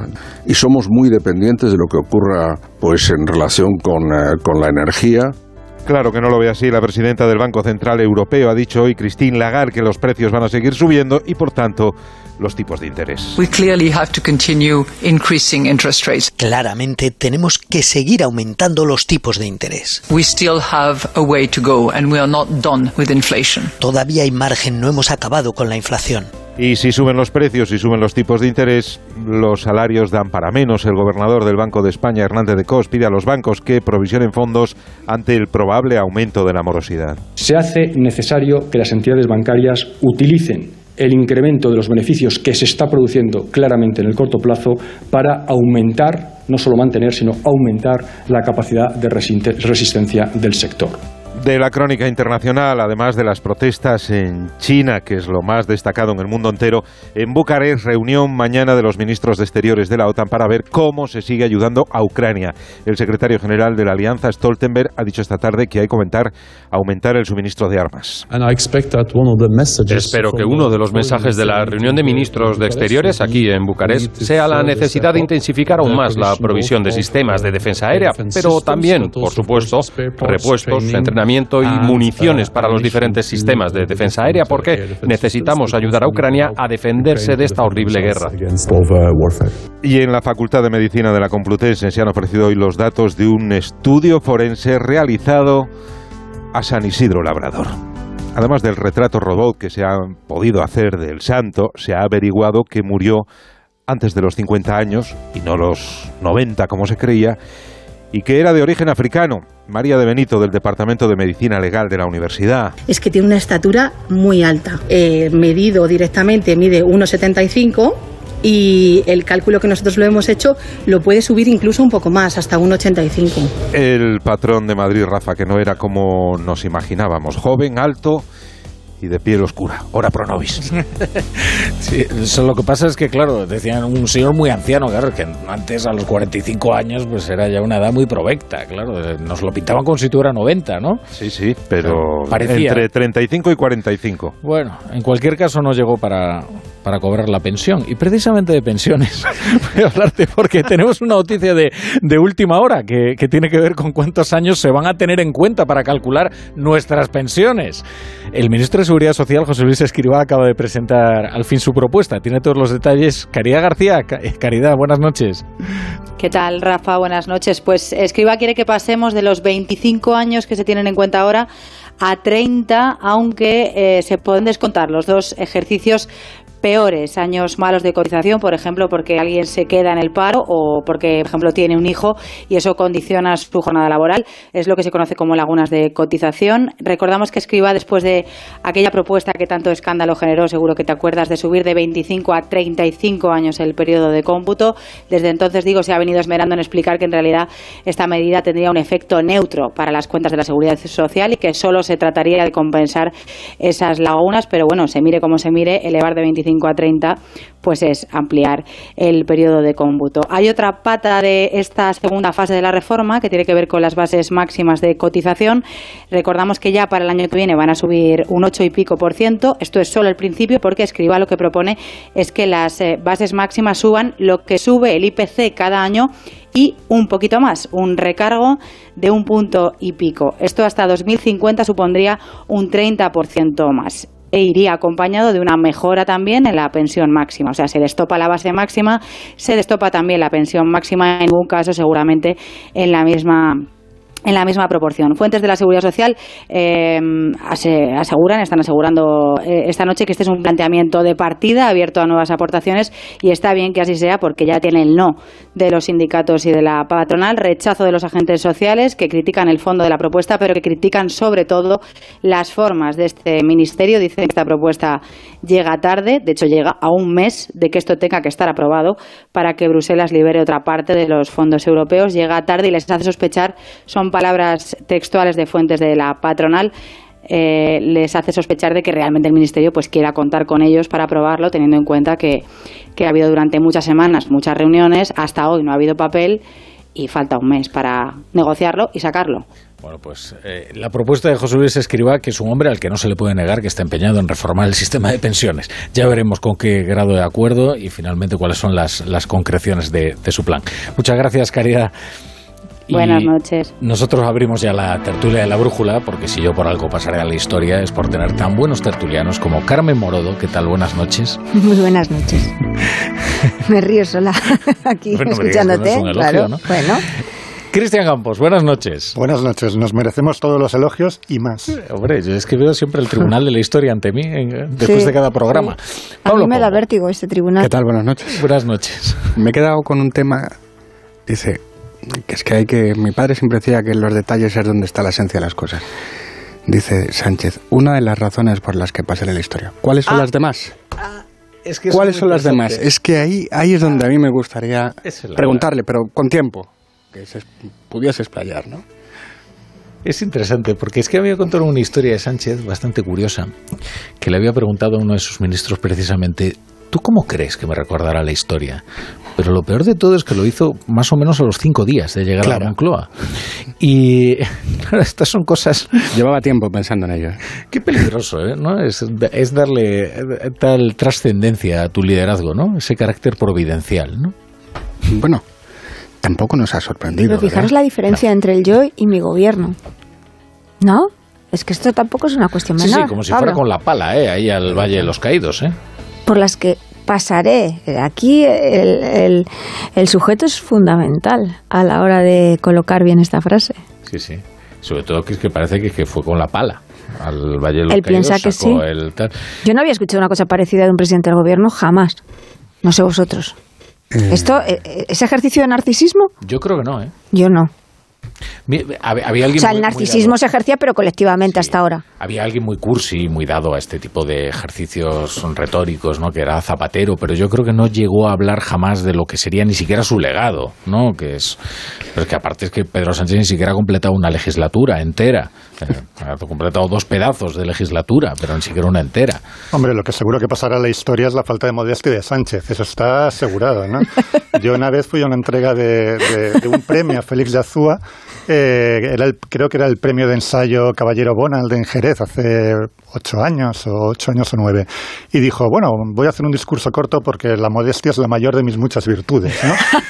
Y, Sánchez, desde luego, se lo ha tomado a rajatabla, porque en el homenaje a otra persona se ha defendido, se ha aplaudido a sí mismo, ¿no? Como hacía la infanta eh, Leonor, ¿no? Que Felipe le dijo, no, no te aplaudas a ti misma, ¿no? Pues él se ha aplaudido sin ningún reparo, oye. Pero tiene, tiene, tiene su punto serio esto, ¿eh?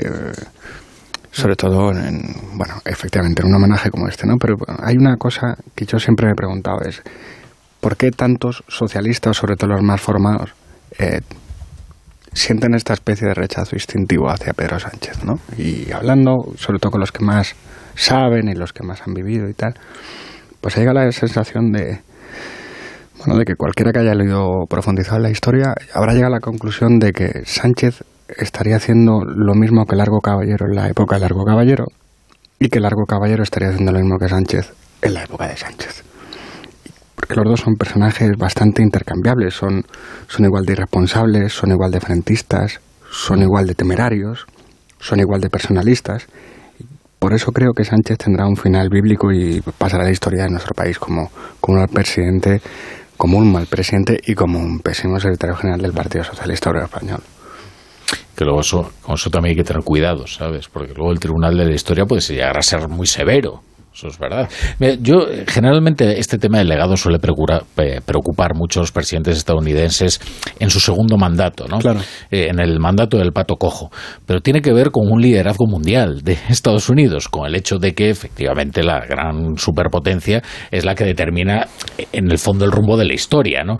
Y, claro, entonces se, habla del legado, ¿no? Que deja Obama en el mundo, ¿no? Me dicen, bueno, la primavera árabe, eh, de una forma algo megalómana, ¿no? Pero yo, fíjate, yo no creo que ni siquiera los presidentes de los Estados Unidos se atrevan a explicitarlo antes de que eh, termine su mandato y, se dediquen a dar conferencias y a enriquecerse con ellas. Por, y en primera persona, ya te digo yo que tampoco. lo verdaderamente rentable de haber llegado a la presidencia a ser expresidente. O sea, Pero que deja claro también, yo creo, el, el tamaño de tus logros.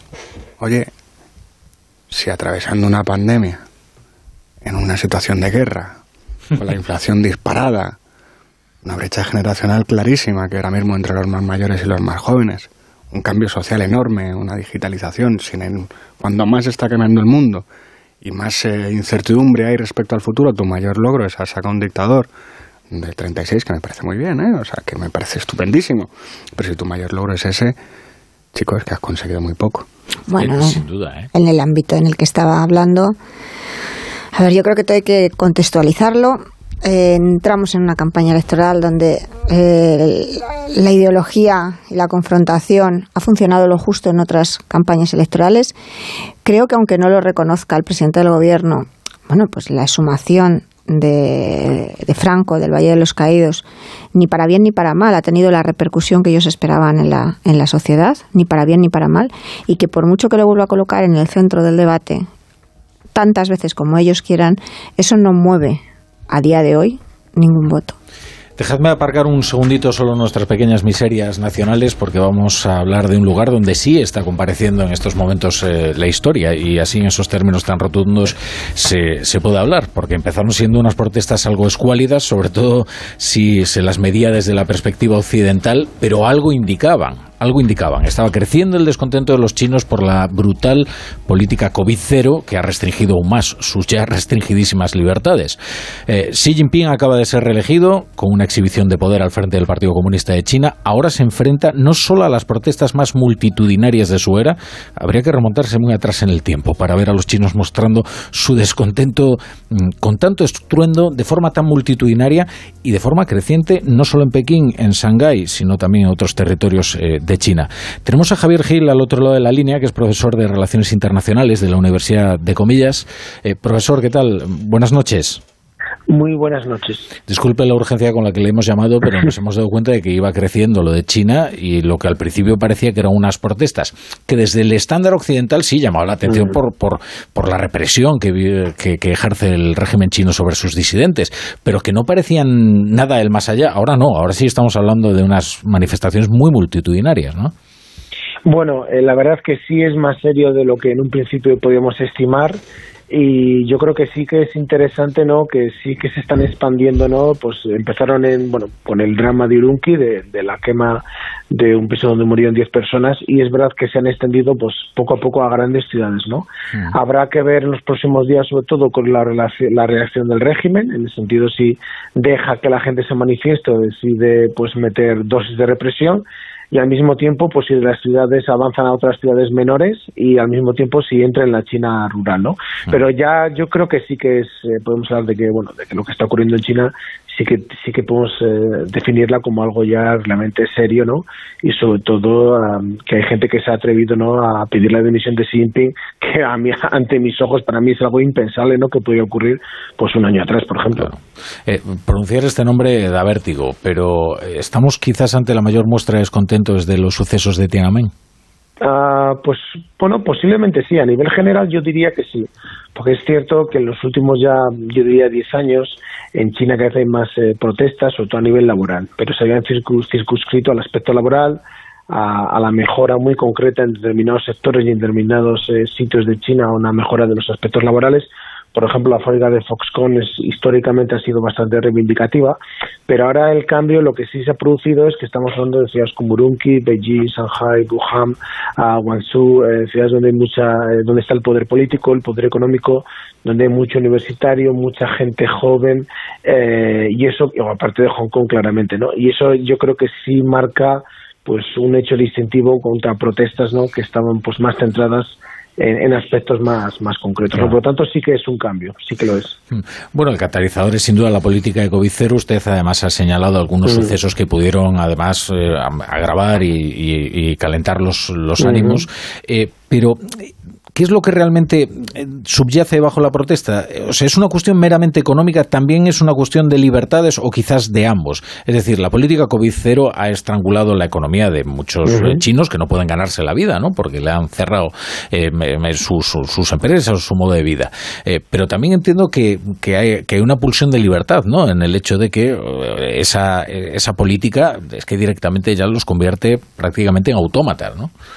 Sí, más o menos. Lo que para mí la clave principal es que el espejo ah, del Partido Comunista Chino, ¿no? Como gran gestor económico, como eh, gran gestor de la actividad política y al mismo tiempo como gran gestor, ¿no? Ante grandes crisis como es el COVID, pues básicamente se está rompiendo, ¿no? Y eso es algo muy grave porque dentro de China había, digamos, un acuerdo tácito ah, en que, bueno, la ausencia de libertades políticas y libertades individuales básicas pues de alguna manera ah, se, se, dejaban a un lado no por garantizar no por parte del Partido Comunista pues un desarrollo económico amplio y sostenible el tiempo eh, una protección pues obviamente de China frente al exterior y al mismo tiempo bueno pues que el país funcionara no y eso ahora mismo se está rompiendo. Y además se está rompiendo porque el propio Partido Comunista su discurso de gran gestor y pues está viniendo está viniendo abajo no la economía está parada la crisis sanitaria la tiene básicamente, la intenta parar porque tiene un miedo terrible de abrir la economía y permitir la circulación de la gente y que se vea pues que su sistema de protección social sanitario es muy bajo que se vea, por otro lado, que su eh, vacunación ha sido muy baja en el, a nivel de, de índices, sobre todo con personas mayores, y al mismo tiempo que se vea que su vacuna, ¿no? Pues también, eh, digamos, eh, da una escasa protección. ¿Qué significaría eso? Pues básicamente que esa China como una vanguardia tecnológica, como una vanguardia de desarrollo económico y como una vanguardia de desarrollo política, pues está bajando y el, y el, y el impacto es terrible para Xi Jinping. Eh, Javier Gil, eh, profesor de Relaciones Internacionales de la Universidad de Comillas, muchas gracias de verdad por atendernos eh, esta noche y con tanta premura y estar aquí en la brújula. Un saludo a todos, un beso. Gracias. a mí os confieso que desde el principio de la pandemia hubo había un discurso, sobre todo una, era una cuestión casi ambiental, ¿no? que me resultaba especialmente incómoda, que era el prestigio, esto que señalaba Javier, ¿no? el prestigio de China como gran eh, gestor o administrador de la pandemia, ¿no? que decías, pero vamos a ver, o sea, aquí estamos aplaudiendo eh, la capacidad operativa de un autoritarismo que encima luego además se revela que es mentira. Era, era el rollo aquel de eh, es que son más eficientes que las democracias. Eso es. Eh, era, era el mensaje, aquel que, era, era, era terrible en aquel momento de máxima incertidumbre para nosotros cuando teníamos la sensación de que, ellos lo, que lo, hemos controlaban. Visto reeditado ahora cuando comenzó la guerra con Putin. ¿eh? Claro, claro, claro. Eso ya nos encargaremos de pasar la factura a todos aquellos que nos dijeron que la Rusia de Putin iba a ser mucho más eficaz a la hora de enfrentarse a una guerra precisamente porque era una autocracia. Pero perdona que te No, no, no, no, no. Yo, yo hace unos, unos años tuve la suerte de hablar con, con un hispanista que nació en China, que había traducido el Quijote y le, se le dio un premio muy importante en España y tal. Estuvimos hablando y me dijo, mira, el principal problema que tiene mi país históricamente es la soberbia. Y bueno, estos señores corrieron, que están muy avanzados, pero corrieron a, por la vacuna, la carrera de la vacuna, y dijeron, la, tenemos. Bueno, pues no, no, no la tenéis, vuestra vacuna es mucho, mucho peor, mucho menos eficiente que la occidental. Entonces, como tenéis una vacuna peor, pues si abrís, os contagiáis, os morís y se paraliza la economía. Este es el primer problema que tienen. Luego está lo de la represión, pero es que en, en esa presunción china de aquel momento, corrieron para decir que eran los primeros que habían pisado primero la luna. Era la carrera de aquel momento. Bueno, pues, pues mira, pues no. Hmm. no. Claro, es que China tiene un problema grave porque hace 33 años en Tiananmen eh, China estaba en un momento muy diferente y podía sacar los tanques a la calle, pero ahora no puede sacar los tanques porque tiene una imagen que defender, una imagen de modernidad, eh, de, de, en fin, de adaptación. Evidentemente es una dictadura, pero ellos fingen que es, eh, bueno, un, un régimen a medio camino de una, de una dictadura y una democracia, ¿no? Y, como comentabais, pues que son mucho más eficientes que las democracias porque ellos no tienen pues toda esa eh, todo ese enorme aparato burocrático eh, que, que, ralentiza que lo ralentiza todo en, en, en, Occidente, ¿no? Y bueno, pues ahora tienen unas, unas protestas que no pueden no pueden eh, reprimir con tanques y lo han de hacer con fuerzas policiales, que es muchísimo más complicado, evidentemente. Tú sacas al ejército de la calle y paras lo que haya que parar, pero con la policía es bastante más difícil, ¿no? Mm. Además, hay un trauma histórico de China que es el, el, el caos. Es decir, lo que no se puede permitir ningún gobierno chino es el caos. China es un país enorme que tiene eh, 300 lenguas, tiene 55 etnias diferentes y eh, ha sido tradicionalmente una de las grandes líneas rojas para cualquier eh, gobierno, para cualquier gobernante chino, ¿no? Que el, el país no caiga en el caos, porque es un país tan enormemente heterogéneo que eso es letal para ellos y es lo que históricamente ellos consideran que ha provocado todas sus eh, etapas de crisis, ¿no? Con lo cual, bueno, veremos cómo solucionan esto, hasta dónde llega. Evidentemente la información que nos llega está muy medida, ¿no? Es muy poquita, o sea, vete a saber lo que está ocurriendo en realidad. Claro. Yo creo que tenemos, o sea, hay un problema nuevo que está empezando en China y hay un problema nuevo que está empezando para todos nosotros, también para Occidente. No sé qué alcance va a tener ni qué consecuencias desde el punto de vista de la realidad social. Ahora, acaba de salir de su congreso y aquí no va a haber cambio de régimen ni va a haber nada que desestabilice ahora mismo el, el poder en China.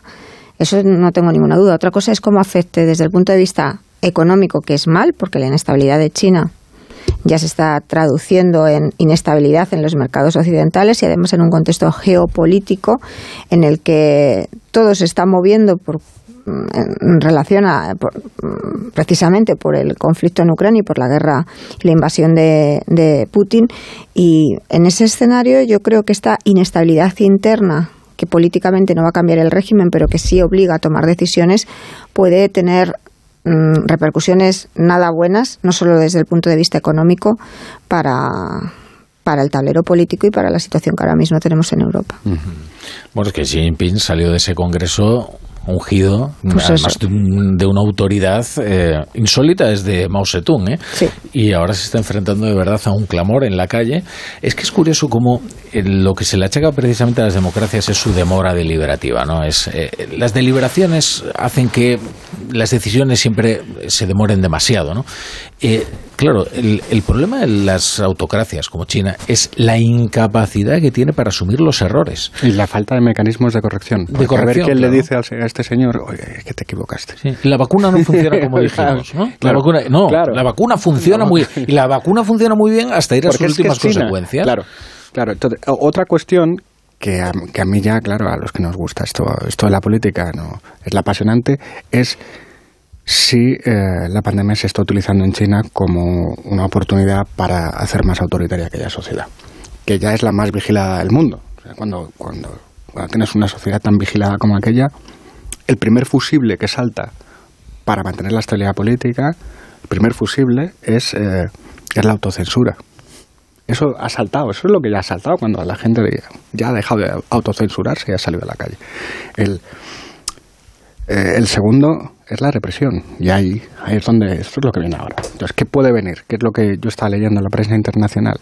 Bueno, estaban diciendo, oye, a los estudiantes pues se les puede expulsar de la universidad, a algunos se les puede encarcelar y a sus padres se les puede pegar algún tipo de castigo. En los centros de trabajo, bueno, pues lo que se está calculando que puede venir es que van a descabezar a los líderes de los centros de trabajo y porque son sofisticados los chinos en esto, ¿eh? Una buena caja de herramientas eh, tiene de todo, ¿eh? A- a- lo que van a hacer es como cuando mm, te cierran, te dejan de pagar, pues bueno, pues vamos a pagarte un poquito. Y a las clases y medi- a las clases medias igual les cerrarán un poquito la mano siempre y cuando no se, no se ponga en tela de juicio la- el sistema.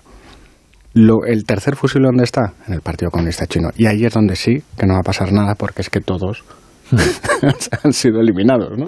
¿Te acordáis? No? Jintao, pobre hombre. ¿Dónde estará? ¿Dónde estará Hu Jintao? Ahora, respecto a lo que dices, eh, yo creo que no ha habido un solo régimen, democrático o no, en todo el mundo que no haya visto contraídas sus libertades por la pandemia. ¿eh?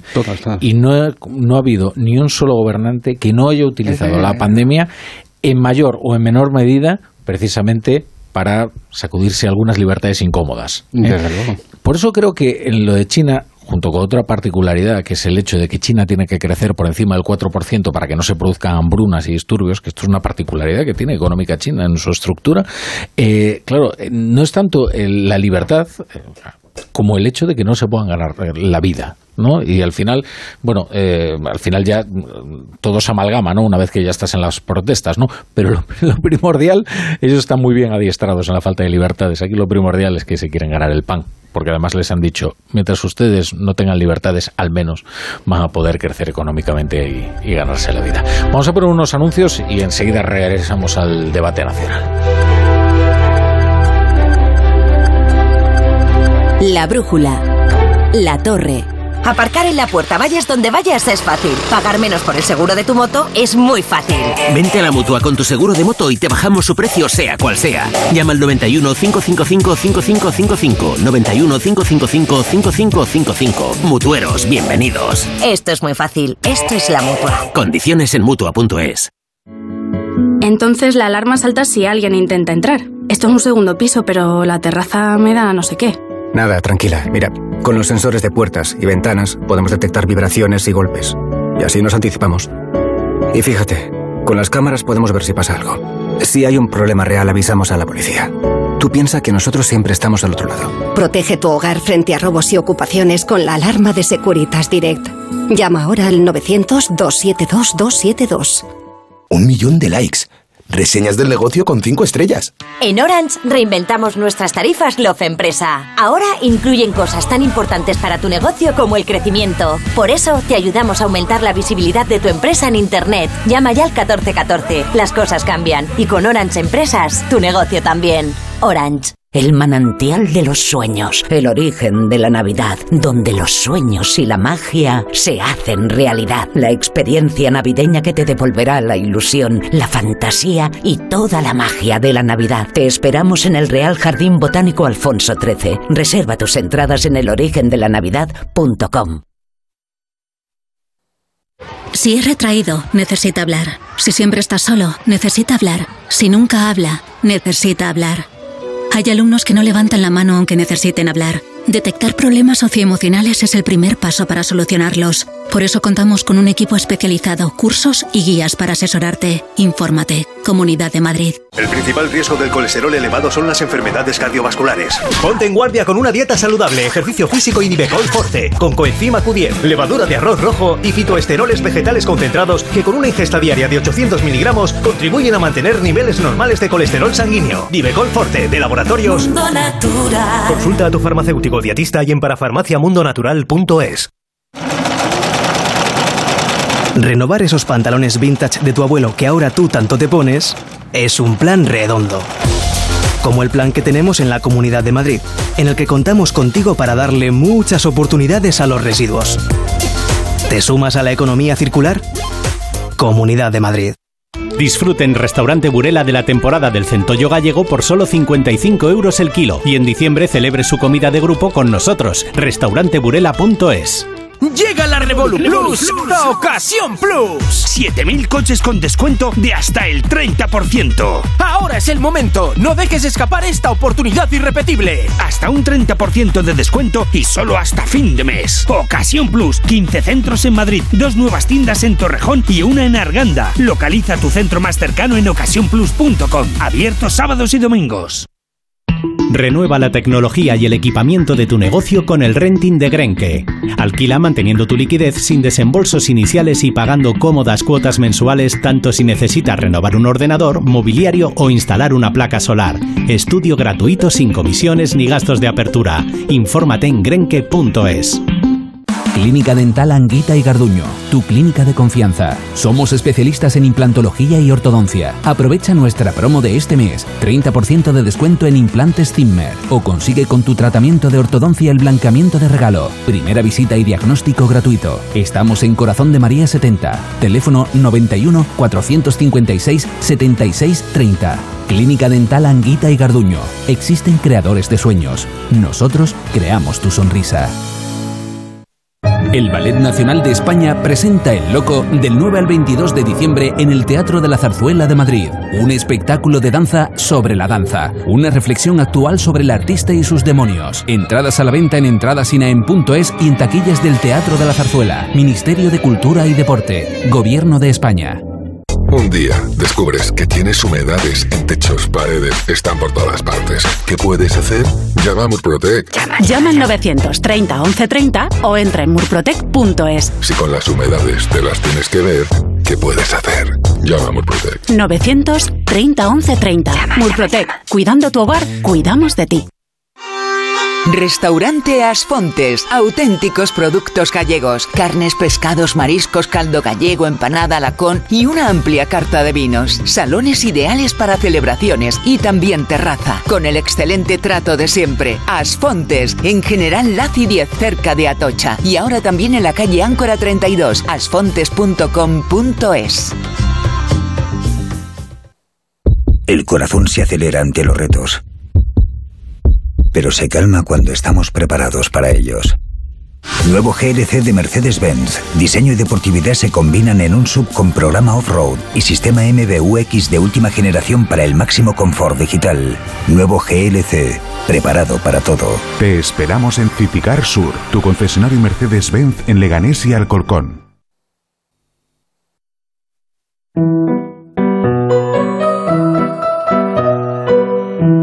Este noviembre el que se cambia a línea directa va a tener la mejor oferta, porque si se cambia ahora le bajan el precio de sus seguros. Y todo esto sin que tengas que ahorrar en servicios ni coberturas como el servicio de recogida, reparación y entrega de coche, servicio de manitas en el hogar, asistencia en viaje desde kilómetro cero.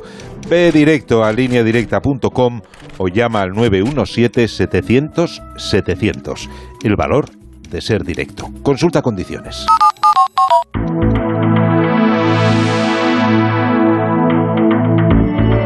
En Onda Cero, La Brújula, Rafa La Torre.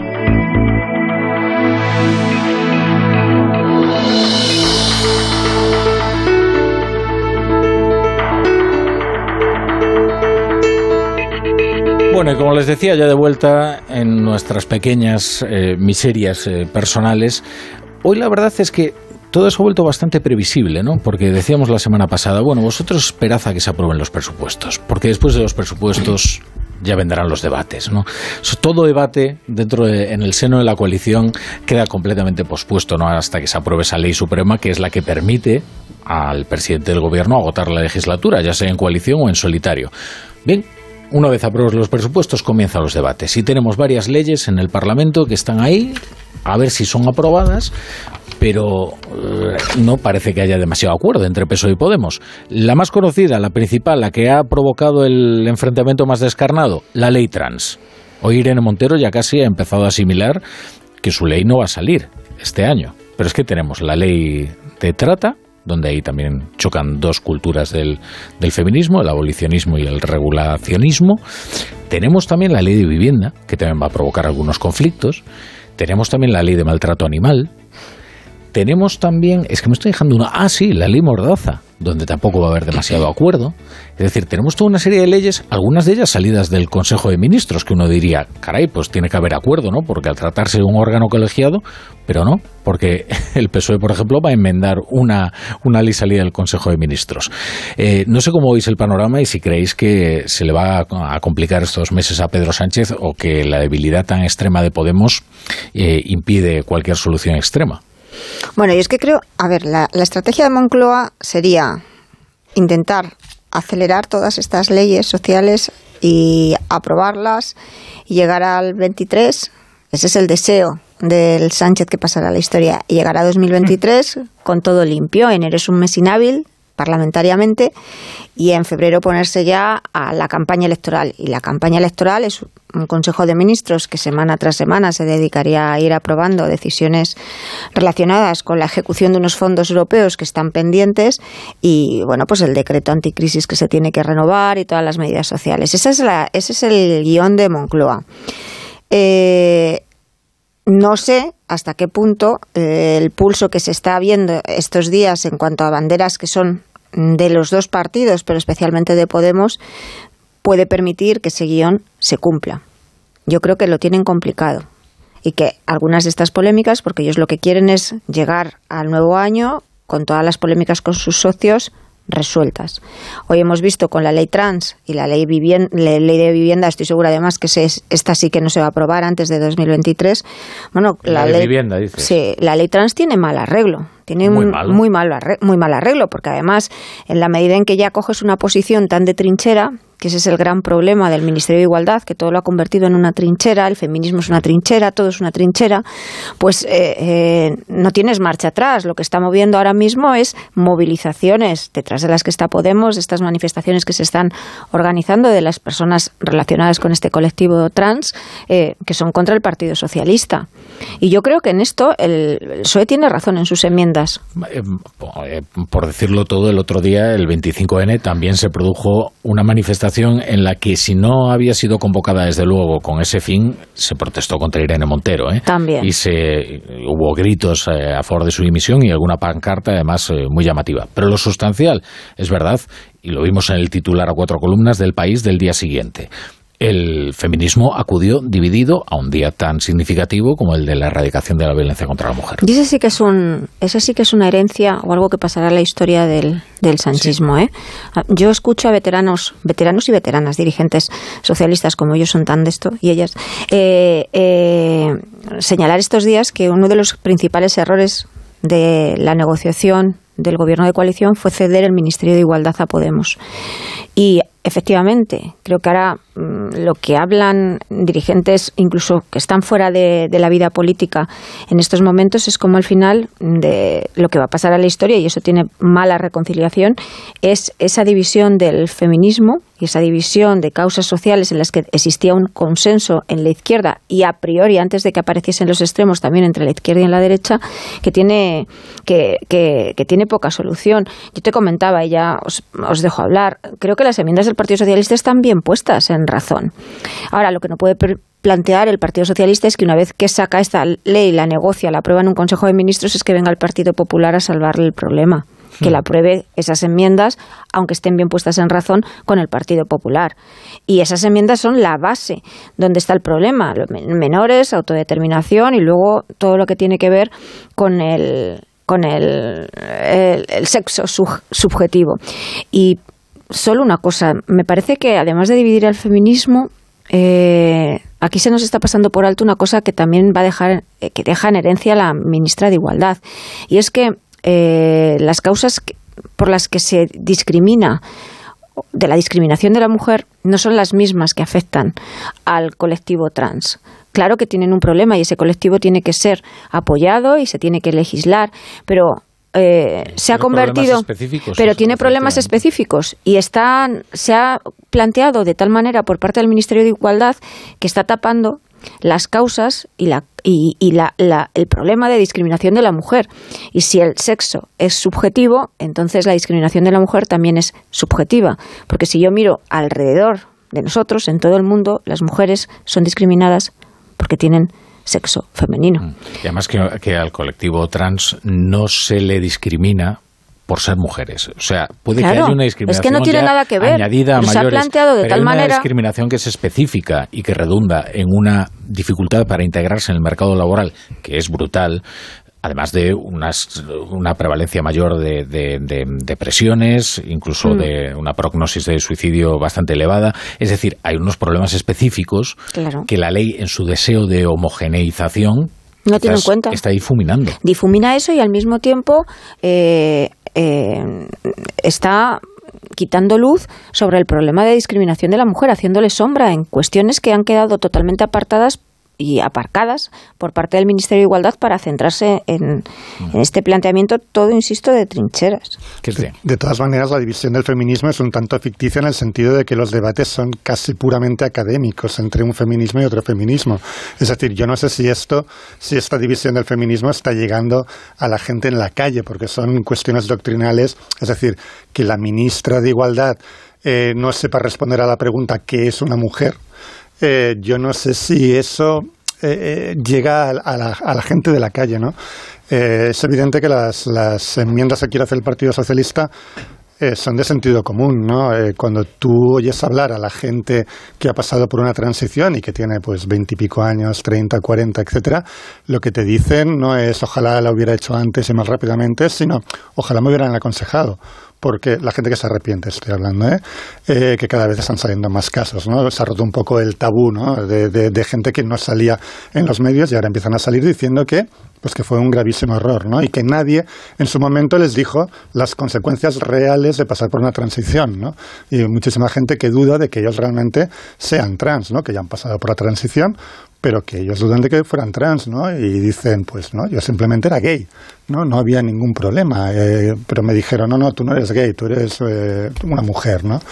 Entonces, eh, evidentemente, lo que está intentando el Partido Socialista, que es introducir un filtro en la ley, tiene todo el sentido del mundo. Desde mi punto de vista, ese filtro debería ser todavía mayor. Yo creo que es un error la despatologización de algo que, que, en fin, que no creo que sea una cuestión de elección personal. Yo creo que hay juegan factores que no tienen absolutamente nada que ver con las elecciones personales, ¿no? Con lo cual, bueno, veremos cómo acaba todo esto. Yo lo que creo que hay, y acabo, eh, o, lo que me parece interesante es, porque si os acordáis, hace dos o tres años eh, todo el mundo decía, bueno, a ver cómo en su momento, ¿no? cuando se hablaba de que Pedro Sánchez a lo mejor adelantaba las elecciones por la insostenibilidad del gobierno, ¿no? por el caos de, un gobierno con tantos apoyos heterogéneos, eh, todos decíamos, bueno, a ver cómo escenifican la ruptura, ¿no? Y él se presenta a las elecciones como un centrista, ¿no? Yo no estoy tan seguro de que eso vaya a ocurrir ahora, quiero decir, igual Pedro Sánchez se presenta con la idea, yo creo que ya está asimilado por su electorado que, esta coalición de gobierno, este eh, gobierno Frankenstein, eh, va a continuar, ¿no? Entonces, a ver cómo se presenta, si como un centrado, eh, no, no, yo con Podemos y con Bildu no, o ya directamente se presenta diciendo que... Esa pantalla está superada. Para mí esa es la pregunta, claro. Pero esa pantalla está superada hasta el punto de que, como estamos viendo esta crisis en Podemos ahora mismo y el pulso de Pablo Iglesias, eh, mm, yo escucho ya a algunos dirigentes socialistas eh, que empiezan a asumir que realmente no va a haber unión entre Podemos y Sumar, la posibilidad de que la unión sea de Yolanda Díaz con Pedro Sánchez eh, ah, como ah, tique ah. electoral. Ah, el Frente Popular. no, es clave, ¿eh? Teniendo en cuenta además que Pablo Iglesias ya ni siquiera disimula. Pablo Iglesias no quiere que haya un gobierno de izquierdas en España. porque él lo que quiere es de verdad pasar a la oposición, que es lo que él le sienta de verdad bien, ¿no? Esta, esta cosa que decía Carmen de lo de los, los planes y tal. Eh, que me brinda la oportunidad que siempre he deseado de hacer en la radio, de citar a un clásico. Em, la, la, vida es eso que pasa mientras haces planes, de Pablo Cuello, ¿no? Eh, Moncloa puede tener... Ese es John Lennon. Yo pensaba que era... No, es muy buena parte de Pablo Cuello. Sí. Vale. pues me quedo con las ganas de meter una de Pablo Cuello.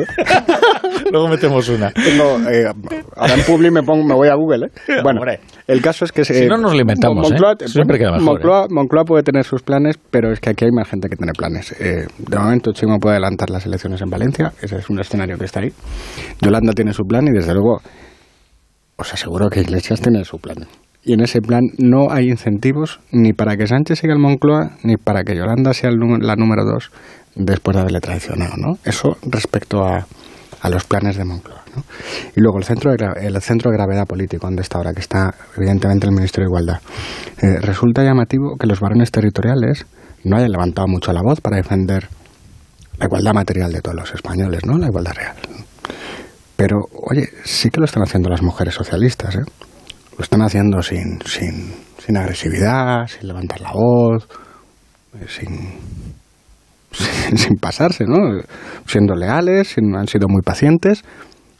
Bueno, pues sí, están planteando cara a cara eh, a, la doctrina queer esta, que es la que está, la que tiene secuestrado al Ministerio de Igualdad, ¿no? No necesita gritar ni insultar para expresar su opinión. Consideran que la ley del solo sí es sí, es positiva, que lo es, pero que tiene errores graves y que deben reformarse. Y lo han dicho sin, sin, nada. Están diciendo que la ley trans, pues que tiene que trabajarse muchísimo, porque aquí está afectando a cuestiones muy serias. Mañana mismo me parece que voy a ir al Consejo de Ministros, eh, lo tengo por aquí apuntado. Ah, la de familia la de, la de trata. La, de trata, donde también hay tomate. Parece que ahora mismo todavía hay flecos en el aire. Ahora mismo eh, el sector razonable del PSOE son ellas. Están diciendo cosas que es que son muy difíciles de rebatir, es que tienen razón y es curioso porque además es que no están aspirando a vencer, que es a lo que estamos acostumbrados todo el rato en la política española, que esto va de machacarte, sino a convencer. Y la verdad es que cuesta mucho rebatirlas. Solo que tienen el pulso perdido, ¿eh, Pablo? Bueno, ya veremos. Perdido porque hasta ahora todas las decisiones que ha tenido que tomar el presidente del gobierno cuando ha habido una colisión, colisión o ha habido un enfrentamiento o problemas con, con la parte de Podemos ha sido eh, del lado de salvar la coalición e incluso en pues, Carmen Calvo sacrificada por Irene Montero. Y Irene Montero, eh, eh, cuando estalla la polémica por la ley del sí es sí, las rebajas de penas en casos de condenas firmes, todos los socialistas se quedan eh, agazapados. No hay nadie que salga a, respaldar a la ministra. Vuelve Pedro Sánchez de su viaje y la tónica cambia porque la instrucción que se da desde Moncloa es aquí hay que decantarse y en vez de decir, bien, si no hay una unificación de doctrina, hago caso de esas voces socialistas que empiezan a salir y de la izquierda, no solo socialistas, hay que reformar la ley, que yo he escuchado esto en el Congreso a socios, y a todo eso se calla. Y se pone en silencio para que se ponga en marcha la consigna que da el presidente del gobierno, que es cierre de filas y como si no estuviese pasando nada, ya pasamos el balón al, Tribunal Supremo. Eh, bueno, es que hay dos cosas ahí, no todas las batallas se plantean para ganarlas, a veces se plantean sí, solo que... cuestión de nobleza. Y, pero fíjate, la ley trans no, no podemos decir que vayan perdiendo, ¿no? Ahora mismo...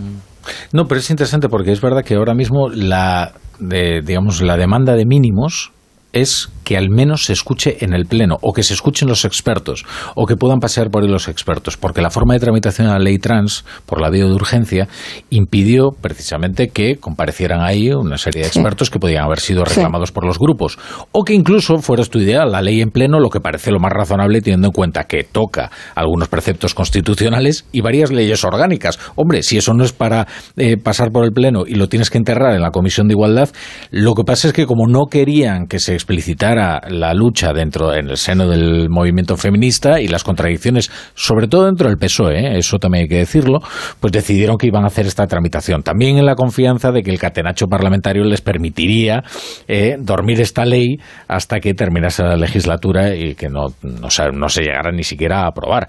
Yo estoy convencido de que la ley contra la trata no se va a aprobar. O sea, de estas cosas que se aprueban y no se va a aprobar esta legislatura. O sea, hay, bueno, pero, pero es verdad que, fíjate, nosotros que cuando se hizo el famoso pacto del insomnio, pensábamos que lo más difícil era hacer convivir la, la visión que tenía Podemos de algunas políticas troncales como interior, como exteriores, como defensa, y resulta que ha sido en el feminismo donde llegó la batalla más cruenta. No, hoy, hoy estaban en esto, en empiezan ya a escucharse cada vez con más fuerza esa, esto es lo peor, el mayor error fue dejar igualdad en manos de, del ala de Podemos. Y de hecho el PSOE tiene un problema porque eh, no sé si recordáis un artículo de Ignacio Varela en el Confidencial de hace unos meses donde hacía un análisis sociológico mm. del voto eh, de los partidos españoles eh, por sexos. Y, y ahí se demostraba que el PP es el partido que más se parece a, España, al contrario de lo que dice el PSOE, ¿no? que él es el partido que, ellos son el partido que más se parece a los españoles. Bueno, pues el partido que más se parece a los españoles en su división por sexos es el PP, que tiene un 48% de voto masculino y un 52% de voto femenino. Y el partido que menos se parece a los españoles es el PSOE, que tiene, no recuerdo, pero un 61, un 62% de voto femenino, eh, con lo cual bueno, el PSOE en todo caso es el partido que más se parece a las españolas. Es decir, el, el, núcleo eh, de, las victorias socialistas son las mujeres. y, precisamente por eso están tan nerviosos por el tema, por el tema de la Curiosamente, votemos, a, votemos, a Podemos lo votan muy pocas mujeres en, proporción a su electorado eh, global. No, no, no tan pocas mujeres como a Vox pero casi casi. Mm, y tiene sus nichos, que es este colectivo trans, en el caso de, la ley de vivienda, y esos nichos son los que están impidiendo que se llegue a acuerdos. En el caso de la ley de vivienda, todo lo que tiene que ver con el movimiento de los desahucios, esas plataformas, y, ahí es donde se produce el choque imposible de gestionar. Perdona, Pablo. No, no, no, no, que es verdad que estabais hablando de la composición de voto.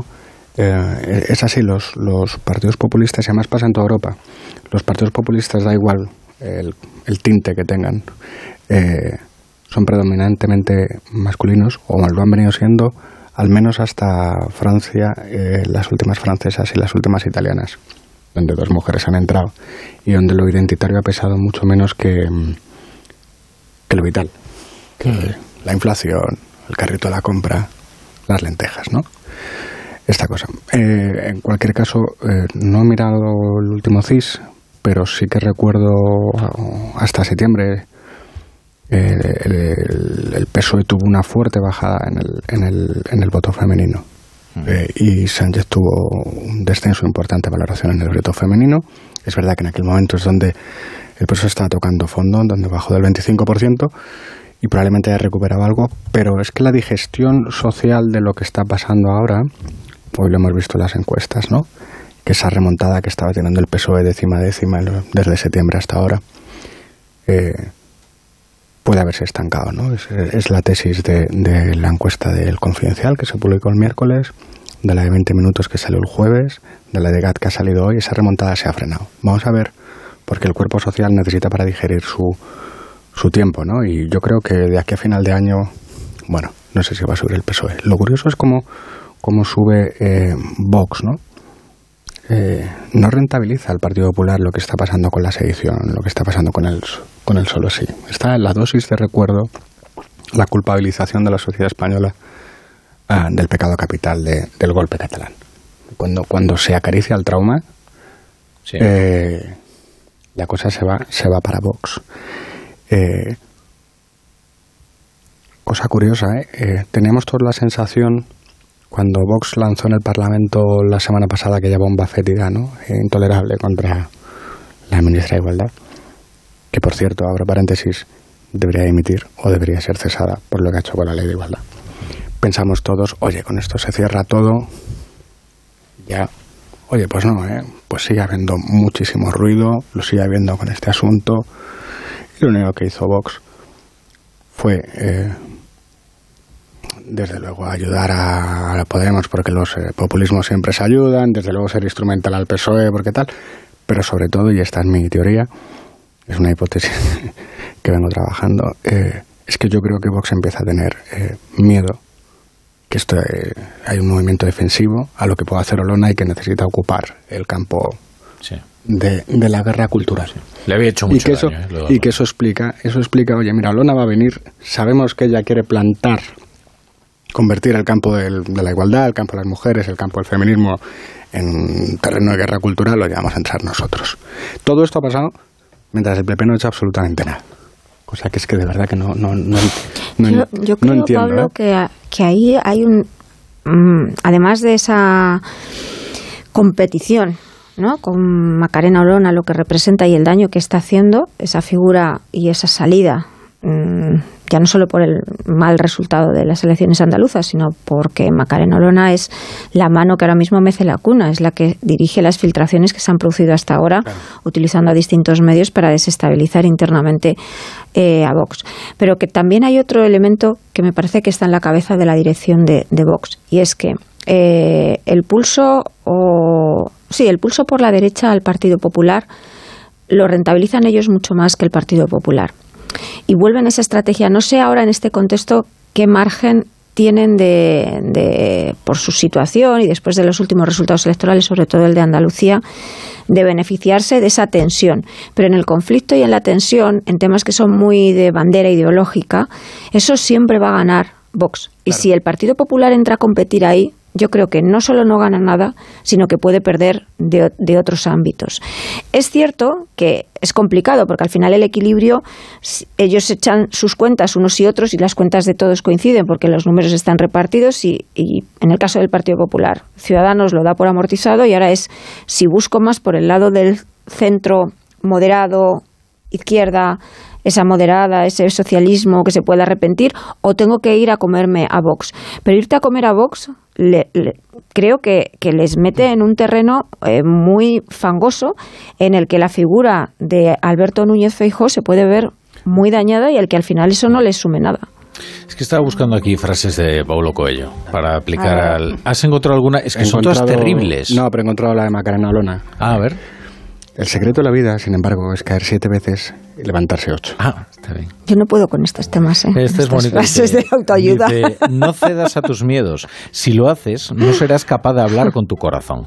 Esto pues, podría ser para lo de la ley trans que dice eres lo que crees que eres y luego es bueno es que es todo es que es todo igual puedo elegir entre ser una víctima del mundo o un aventurero en busca del tesoro es todo una cuestión de cómo veo mi vida que no sé, me parece todo preescolar. No, francamente, no, le veo ninguna utilidad a Bolo ello.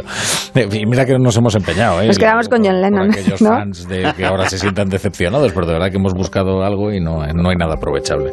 Iros a las canciones de Bruce Springsteen y dejaros de chorradas. La brújula. La torre.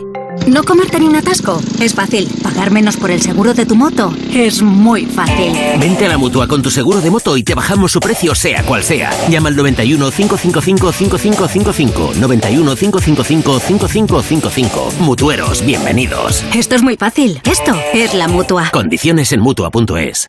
Hola, soy Marta, cantante de ópera experta en arpegios. La la la la y octavas. La la.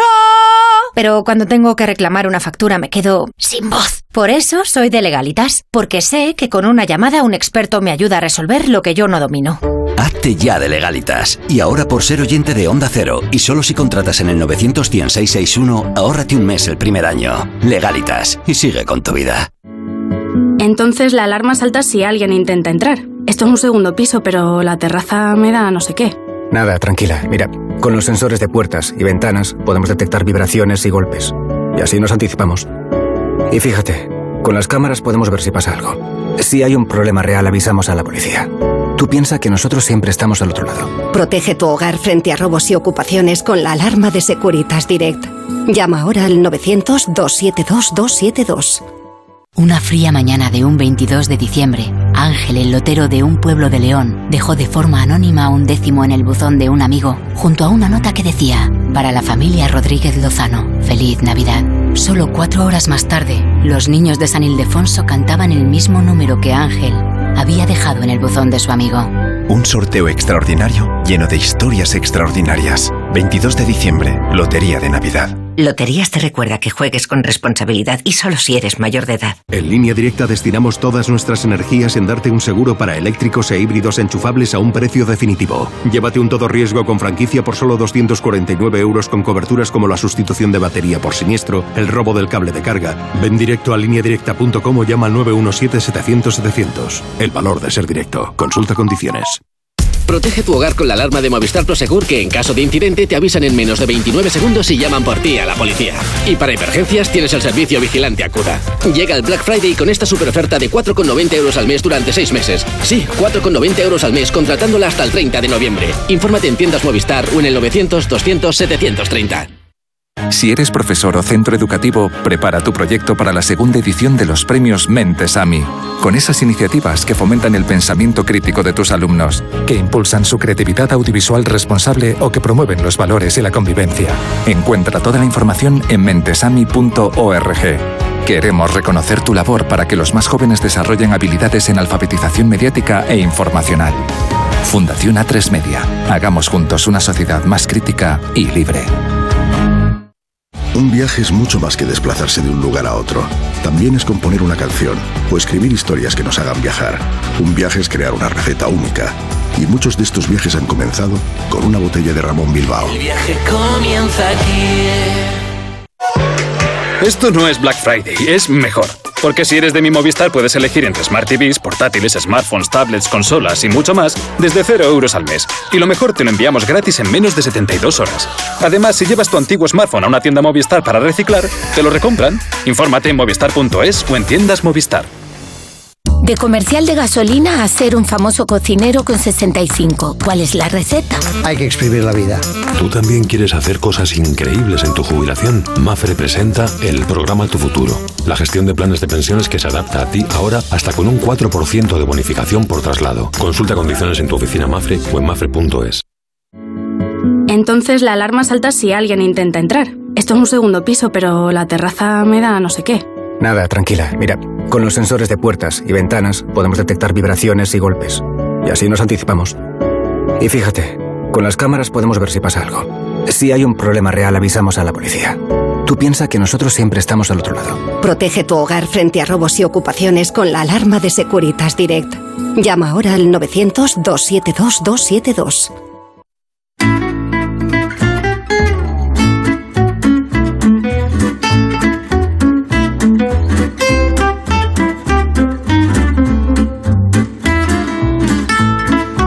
Mirad, cada vez hay más preocupación en los hogares por el consumo doméstico de energía. La marca Ariel ha realizado un estudio y, y, los resultados os van a sorprender. Sí, como que el 93% de los encuestados ha tomado alguna medida para ahorrar en casa en los últimos seis meses.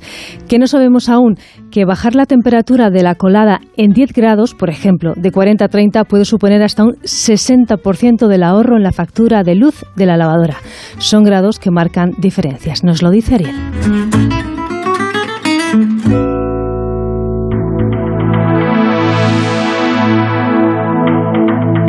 En Onda Cero, La Brújula, Rafa La Torre.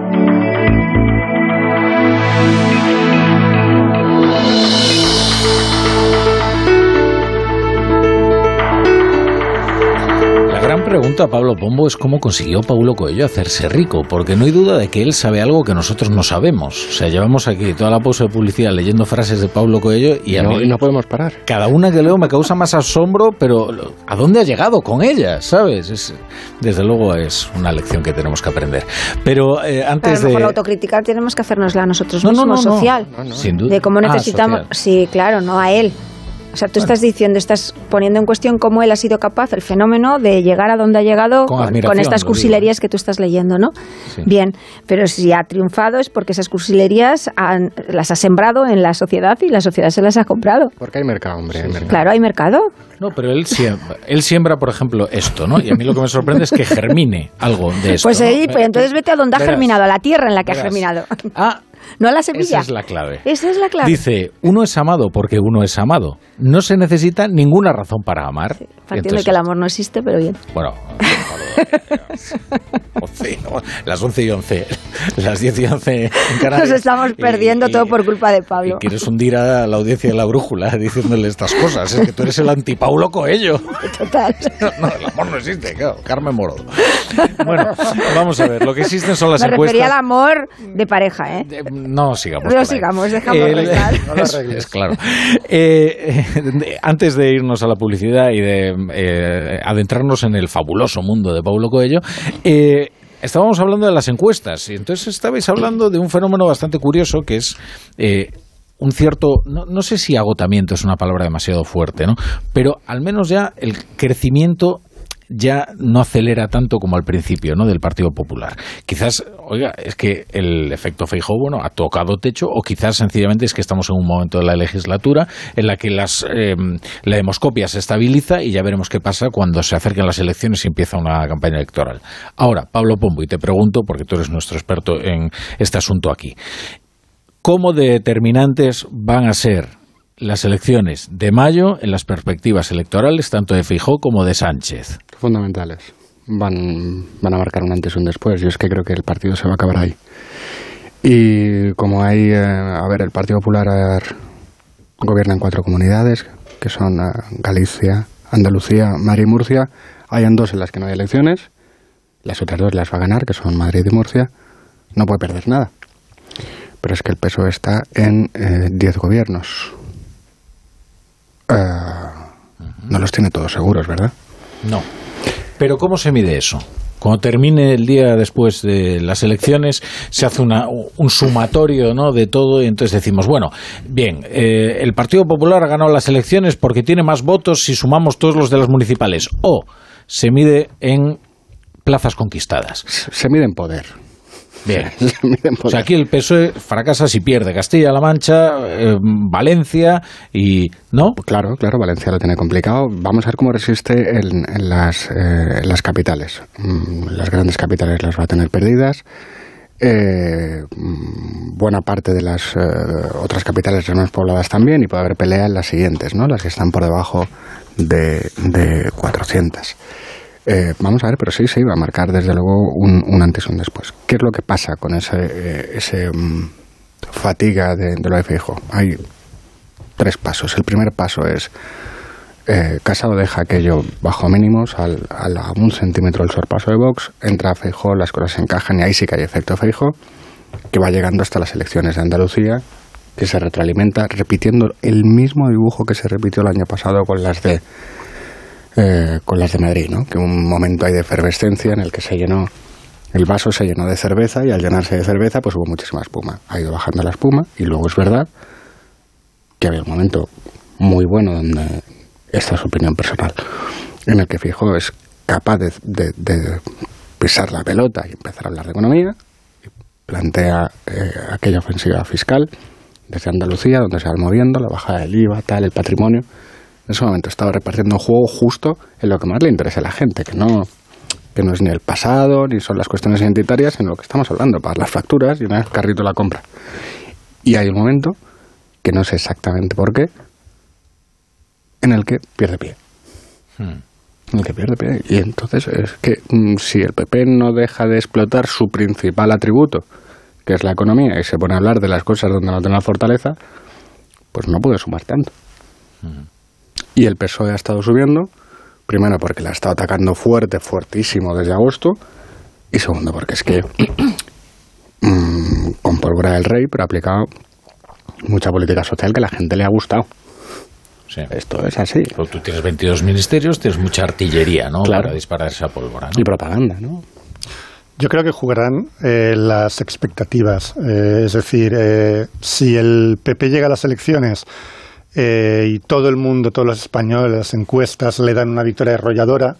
Eh, y luego no consigue esa victoria arrolladora, a lo mejor gana pues dos o tres comunidades, gana muchas capitales de provincias, etcétera, etcétera, pero no llega a las expectativas, la percepción no será de victoria, de victoria arrolladora del PP. Es decir, va, va a ser muy importante ya no tanto los resultados, evidentemente también, como la, como la expectativa que se tenga antes de llegar a las elecciones eh, en contraste con lo que ocurra después. ¿no? Y después hay un factor que yo creo que ha perjudicado a Feijó y es que eh, ha calado la idea de que Feijó no va a cambiar nada esencial en el caso de que él llegue a la Moncloa.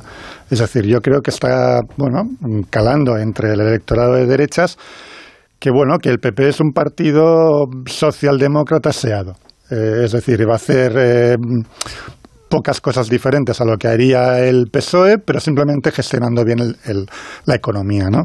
No sé si vosotros veis The Crown, la serie. Hay un capítulo en el que, bueno, Thatcher gana las elecciones después de unos años desastrosos de gobierno de la izquierda, entonces llega ella allí a su gabinete, toda rodeada de hombres serios y mayores, y les dice, bueno, les plantea un programa de reducción de impuestos, de reducción de gasto, etcétera, etcétera, ¿no? Un, programa muy duro, ¿no? Muy, muy liberal y muy duro, ¿no? Y todos los señores conservadores que están allí en el gabinete, pues se escandalizan, ¿no? Y dicen, no, nosotros somos conservadores, no podemos hacer esto, ¿no? Es decir, el conservadurismo es conservar lo que hay, incluso aunque lo que haya sea lo que ha hecho mal la izquierda, ¿no? Y esa idea yo creo que está calando, aunque la gente no la sepa concretar en palabras, pero está calando con Fijó, ¿no? Que Fijó llegará, pondrá orden en las cuentas, pero no va a tocar nada esencial. Entonces, yo creo que la gente ya no le basta con eso. Es decir, Pedro Sánchez ha ido tan allá en, su ruptura de los consensos que había en este país desde la transición, que la gente quiere ir un poco más allá, ya no le basta con que ponga orden en las cuentas, quiere no batalla cultural, no guerra cultural, pues eh, porque yo creo que valoran que es una persona normal en comparación con los políticos que hemos tenido hasta ahora, pero sí que quiere algo más que Feijó no lo está dando o no lo está insinuando. Pues fijaros, yo pienso que la derecha está muy movilizada y que es difícil que esa derecha movilizada eh, le produce tal reacción en contra el gobierno de coalición que le guste más o menos que piense eh, lo que necesitan es creer que es, hay una alternativa. Y aunque la alternativa no le ofrezca todo lo que ellos quisieran eh, ahora con Alberto Núñez Fijó sí ven una alternativa que no veían con Pablo Casado. Entonces el tema es cuánto se moviliza la izquierda y qué capacidad tiene Pedro Sánchez de recuperar voto que ha ido perdiendo mucho eh, en, estos, en la gestión de estos años de, gobierno de coalición.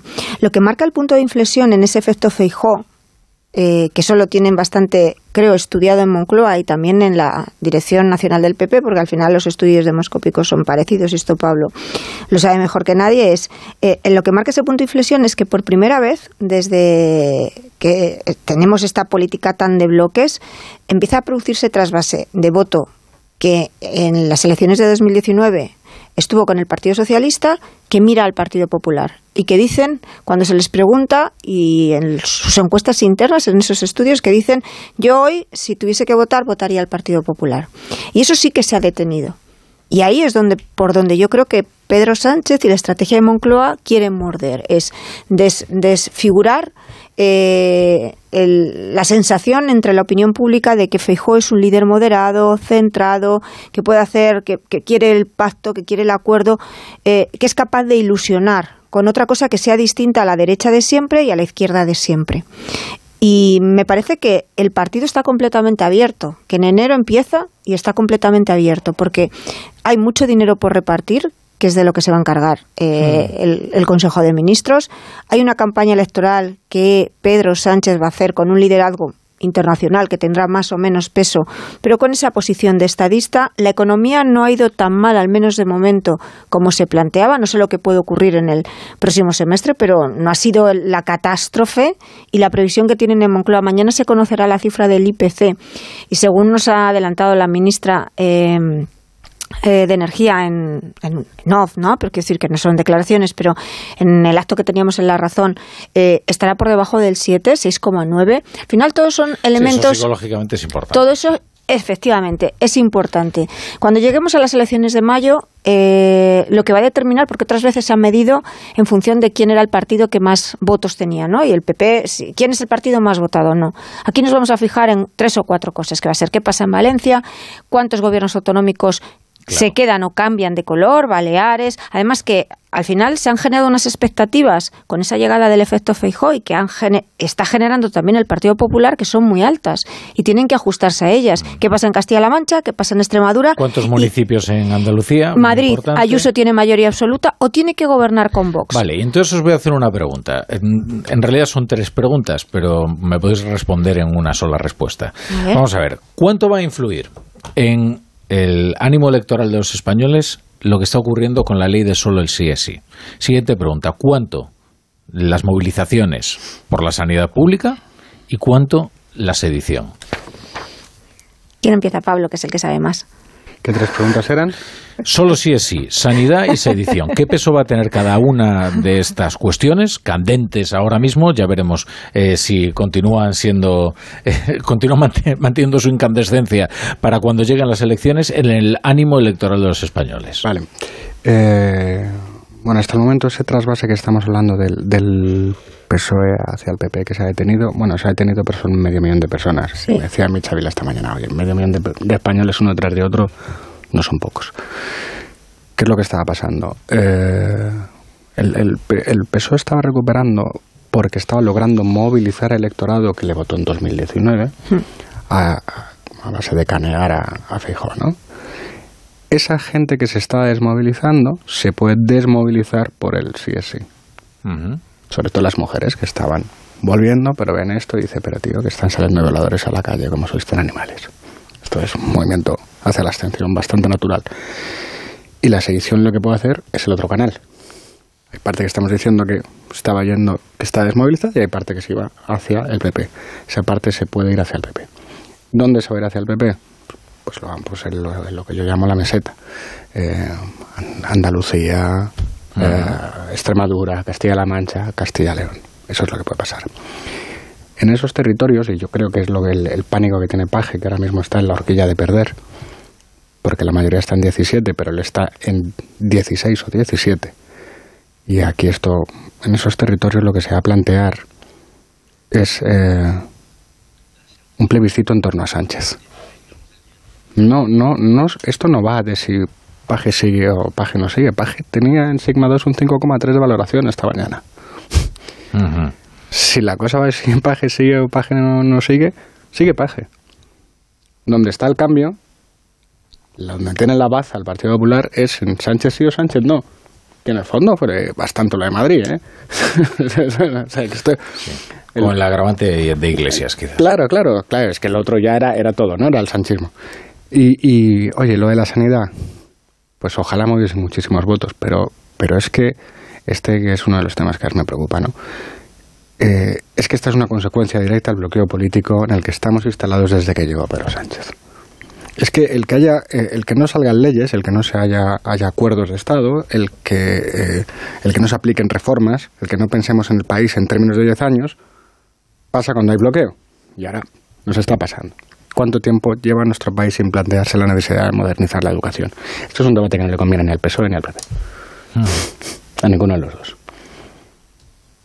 Pues fíjate, yo pienso que, a ver, por contestarte directamente, la, la sedición, la sedición afecta eh, en el, bueno, tiene un recorrido y mucho ruido político en el momento, pero hmm. se disipa.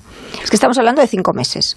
Y al final, la sensación que deja eh, la derogación del delito de sedición, yo tengo creo que eh, daña la imagen de Sánchez en un electorado donde ya la tenía muy dañada y que está ya a lo mejor en eso hasta en Moncloa tienen razón, en el sentido de está ya amortizado, pero porque quienes no nos iban a votar no nos van a votar en ningún caso. Los, indultos, perdón, ¿eh?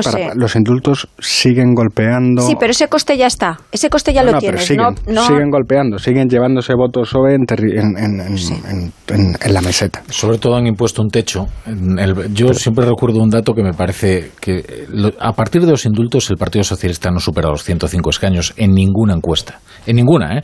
eh no sé si en algún CIS de estos algo dislocados de Tezanos llega a ocurrir. Pero, ¿eh? pero, le ese pone un daño techo ya en está el 24%, ¿eh?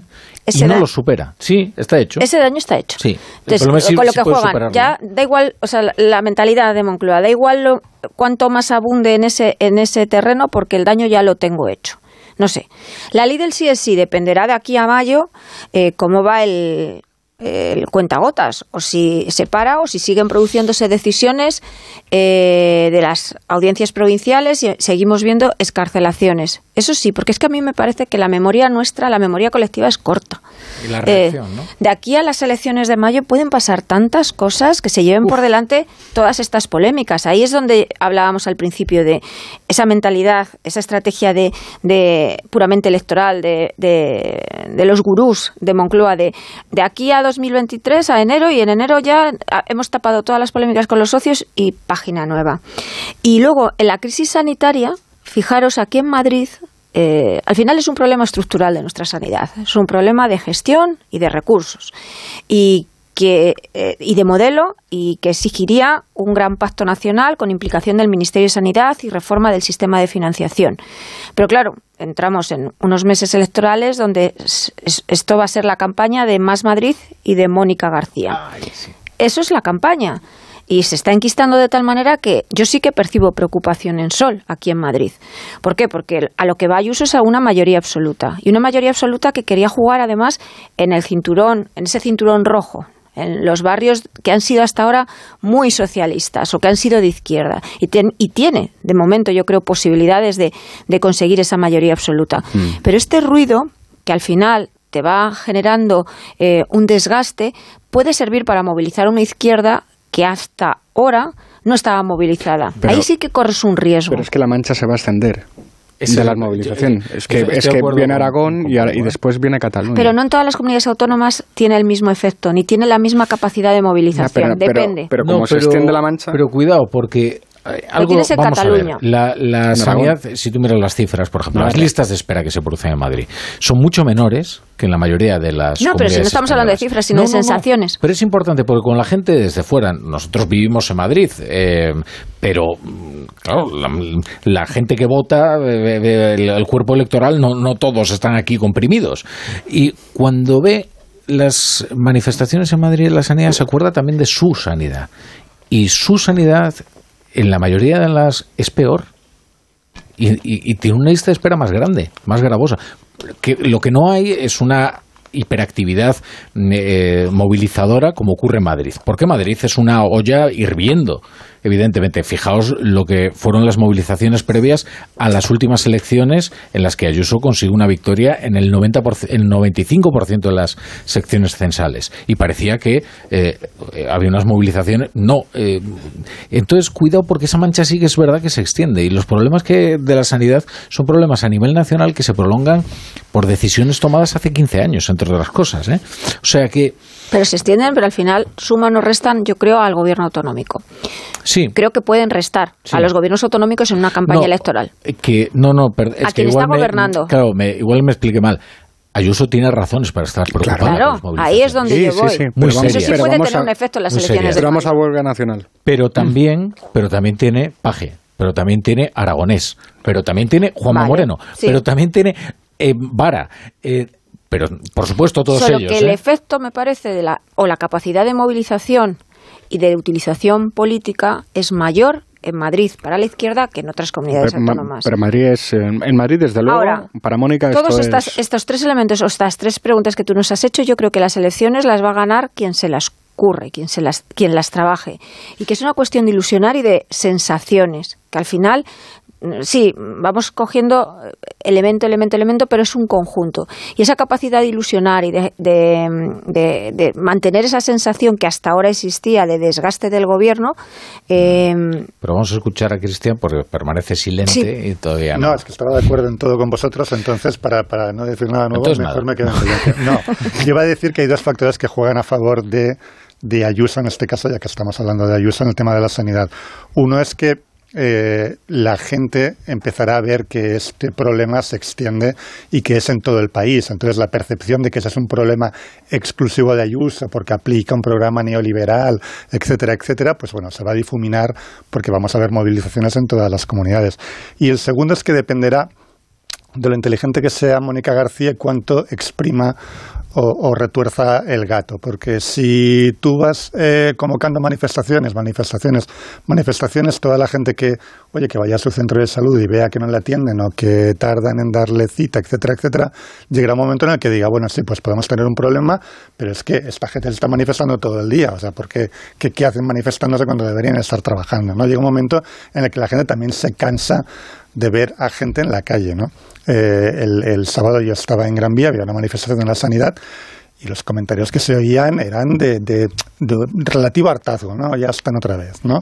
Es como, mm, vamos a ver si son inteligentes y lo, y lo, y lo administran con inteligencia y yo no creo que lo vayan, que lo vayan a hacer, ¿no? Respecto a la sedición, yo creo que tenéis razón en el sentido de que eh, ya está totalmente amortizado. Eh, ya todo el voto que podía ganar el PP por ese lado eh, ya lo ha ganado, ¿no? El PP o la derecha. lo que sí que podría cambiar las cosas sería una reforma de la malversación o un indulto de Griñán, porque eso rompería el discurso del PSOE contra la corrupción. yo no creo que el PSOE se vaya a meter en ese berenjenal, pero eso sí que no le haría ganar votos a la derecha, pero sí quería que el PSOE perdiera. Y en cuanto al sí es sí, eh, yo creo que, como ha dicho Pablo, es evidente que lo que hace es llevar a gente a votantes del PSOE a la abstención, para mí, claramente. Pero ya no solo el goteo eh, de casos del sí es sí, yo creo que también la reacción va a penalizar bastante eh, al gobierno, porque Irene Montero ha conseguido atrincherarse en esa posición de víctima que solidifica bastante sus apoyos, pero en eso no gana nada el Partido Socialista. el Partido Socialista lo que está es dando la impresión de que tiene un gabinete que no es capaz de manejar y que además eh, hace leyes contraproducentes.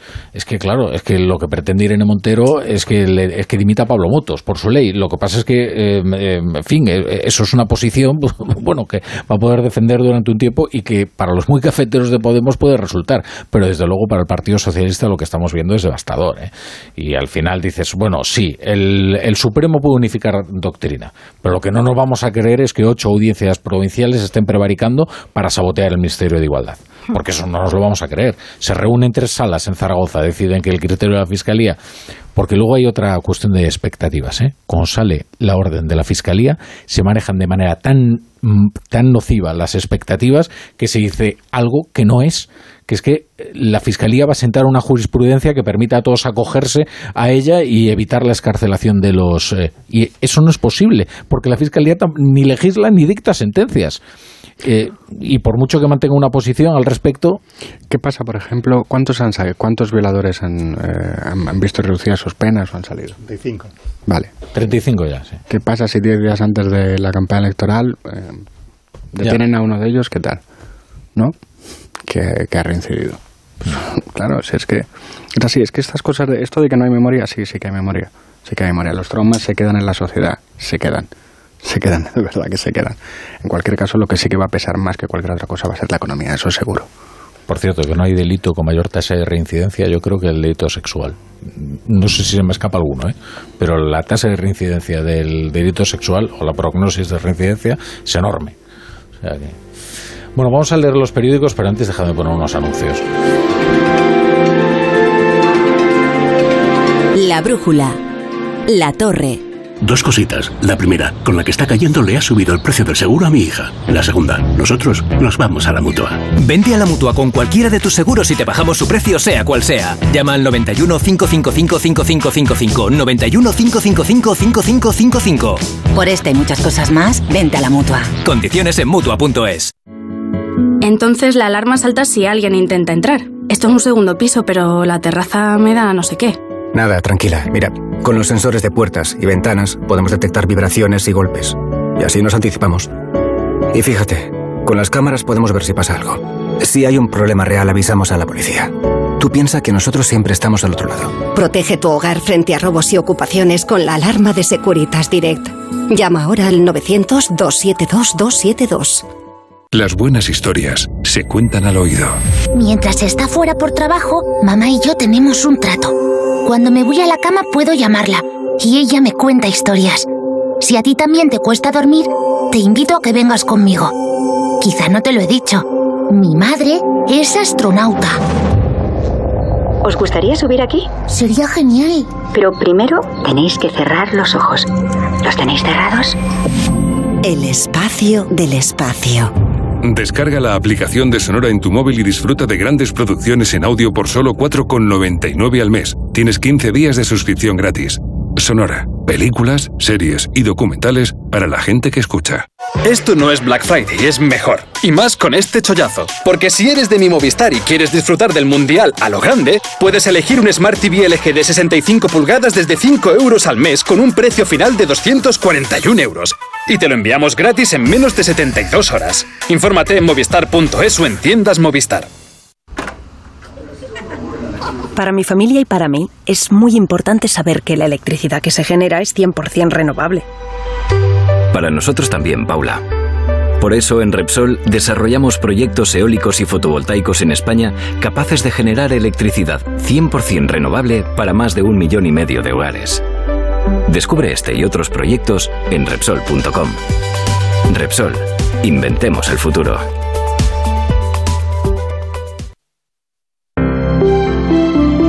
Buenas noches. En el sorteo de mi día de la 11 de hoy, la fecha ganadora ha sido 31 de diciembre de 1943. y el número de la suerte el... El 11.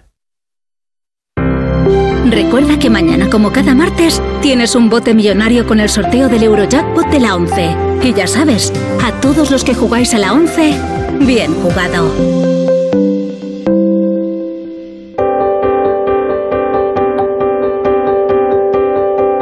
En Onda Cero, La Brújula, Rafa La Torre. Y vamos a sumar ya esta tertulia con Carmen Morodo, con Cristian Campos, con Pablo Pombo, a Juanjo de la Iglesia, que nos va a leer los periódicos de mañana, que ya son los periódicos de hoy. ¿Qué tal, Juanjo? Buenas noches. Buenas noches a todos. Pues he estado dando un vistazo a periódicos internacionales, a ver qué se cocía co- en relación a los sucesos de China. El, el Liberación en Francia titula COVID, China bordea la revuelta, con unos manifestantes con el folio en blanco en la mano. El Le las airadas protestas chinas no pasan desapercibidas en Taiván. En Formosa, algunos quieren creer que la rebelión china contra las medidas drásticas de la política COVID-0 no tiene precedentes desde Tiananmen. Y en The Guardian, en Estados Unidos, la versión americana, eh, la policía china intenta mm, reprimir las protestas por el, eh, el confinamiento del COVID. En- hay un periódico en China, también hemos hecho una ojeada, claro, China, pues no es que haya una prensa muy crítica, de hecho, finalmente. Sí, no hay mu- mucho pulso periodístico, sobre todo editorial. Pero sí, bueno, algo hay. ¿eh? Pero en el diario en inglés más leído de Shanghái, en el South China Morning Post, hay algunos titulares curiosos. Eh, por ejemplo, agricultores de China ven cómo se pudren las verduras mientras las restricciones por COVID interrumpen el transporte. Eh, se insta a Beijing a explicar cómo es posible el crecimiento económico en medio de los controles del virus. O funcionarios de- en China alivian algunas medidas de COVID y prohíben el bloqueo de salidas en medio de protestas. Se refiere a las quejas que ha habido por aquel incendio al que no pudieron, al que los manifestantes acusaban al gobierno de haber impedido el, eh, el ingreso de los bomberos porque estaban excesivos controles de tráfico y no pudieron llegar a tiempo. Esto sería un poco lo que he podido ver. Eh, En casi toda la prensa está, pero vamos, sería el cuento de un cacao. No, y eh, vamos, te asomas a los principales diarios in- internacionales, el tema de apertura es China, China es el, el gran foco de interés mundial y desde luego que tiene además eso una traducción en los mercados eh, que esta tarde estaban Temblando, sí. temblando. Por- en- sin embargo, el mundo, en- aquí en España, no abre con China. Hable- abre con el rey emérito. Hacienda obliga al emérito a pagar por el regalo de cacerías. Concluye el último caso de Juan Carlos I en España con un acuerdo por los vuelos y dádivas tras su abdicación. Eh, debajo, a, a pie de página, un titular referido también a información nacional. El ejército norcoreano, esto entre comillas, de iglesias, más comillas. Él señala y las redes muerden. Así funciona su estrategia de difamación, ahora centrada en sus potenciales rivales mediáticos. Parece que con su televisión nueva, pues ya está en, en modo competencia. ¿no? Bueno, Es muy interesante. Es que ayer eh, publicó El Mundo un, un, informe, yo creo, muy interesante sobre cómo actuaba eh, Podemos. Es un reportaje fantástico de Rodrigo Terrasa, que además, eh, en fin, con muchas fuentes que creo que le aportaban mucho valor. claro, es que la estrategia de Pablo Iglesias probablemente sea arrasar completamente el espacio a la izquierda del PSOE para luego replantar y que, como diría Mao, florezcan mil flores y nuevas escuelas de pensamiento. ya me entendéis. Sigo. Sí. Pues cambio de periódico, me voy a la ABC a la primera portada, era por no apostillar. Eh, la primera portada de ABC, estallido social contra la coartada anti-COVID de Xi Jinping. Las restricciones, la falta de movilidad, las detenciones y los confinamientos provocan las primeras protestas en décadas contra el autoritarismo y la censura del régimen China. En segunda portada, información nacional a toda página. Montero incumplió el programa de Podemos con la ley del solo sí es sí. La ministra eludió la consulta pública de la norma en contra del fomento de la participación ciudadana que preconizaba. Y debajo hay una fotografía con el verdadero rostro de San Isidro Labrador, cosa de que ya hemos comentado en el programa. Pues mira, aquí le tienes, de ascendente africano, y pues sí, parece un señor de Namibia, el bueno de, de nuestro patrón, el patrón de los madrileños. A ver, iba a decir, no lo imaginábamos así. Yo tampoco me imaginé, me imaginaba a San Isidro Lavador. De Yo de ninguna manera. manera. que la iconografía al uso no lo mostraba así. Hombre, es que en Madrid que No le poníamos cara, ¿no? Un lugar de aluvión, en el siglo XII, pues imagínate, habían estado la dominación musulmana eh, todavía incluso, recientísimo. Pero te cambia la percepción, ¿no? Es como cuando dijeron que los dinosaurios tenían plumas, ¿no? Era como, Dios mío, haré de cambiar todo lo que, todo lo que tenía en la cabeza, claro. Algunos son gallinas tenían. gigantes, ¿no? Ahora San Isidro resulta que es de Namibia, pues bueno.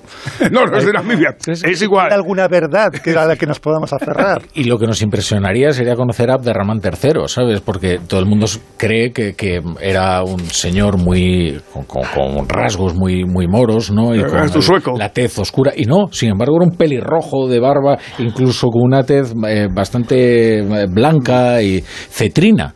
Esto como vas a Medina Zahara, ¿no? Además lo explican estupendamente, ¿no? En el legado del, del Califato de Córdoba. porque me miras así? Es que efectivamente es así.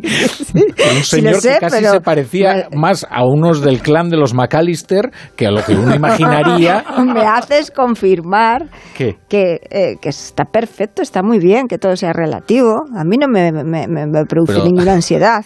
Que todo sea discutible y que todo lo que creemos dentro, a lo mejor dentro de unos años hasta el de Namibia este, que es nuestro patrón, pues...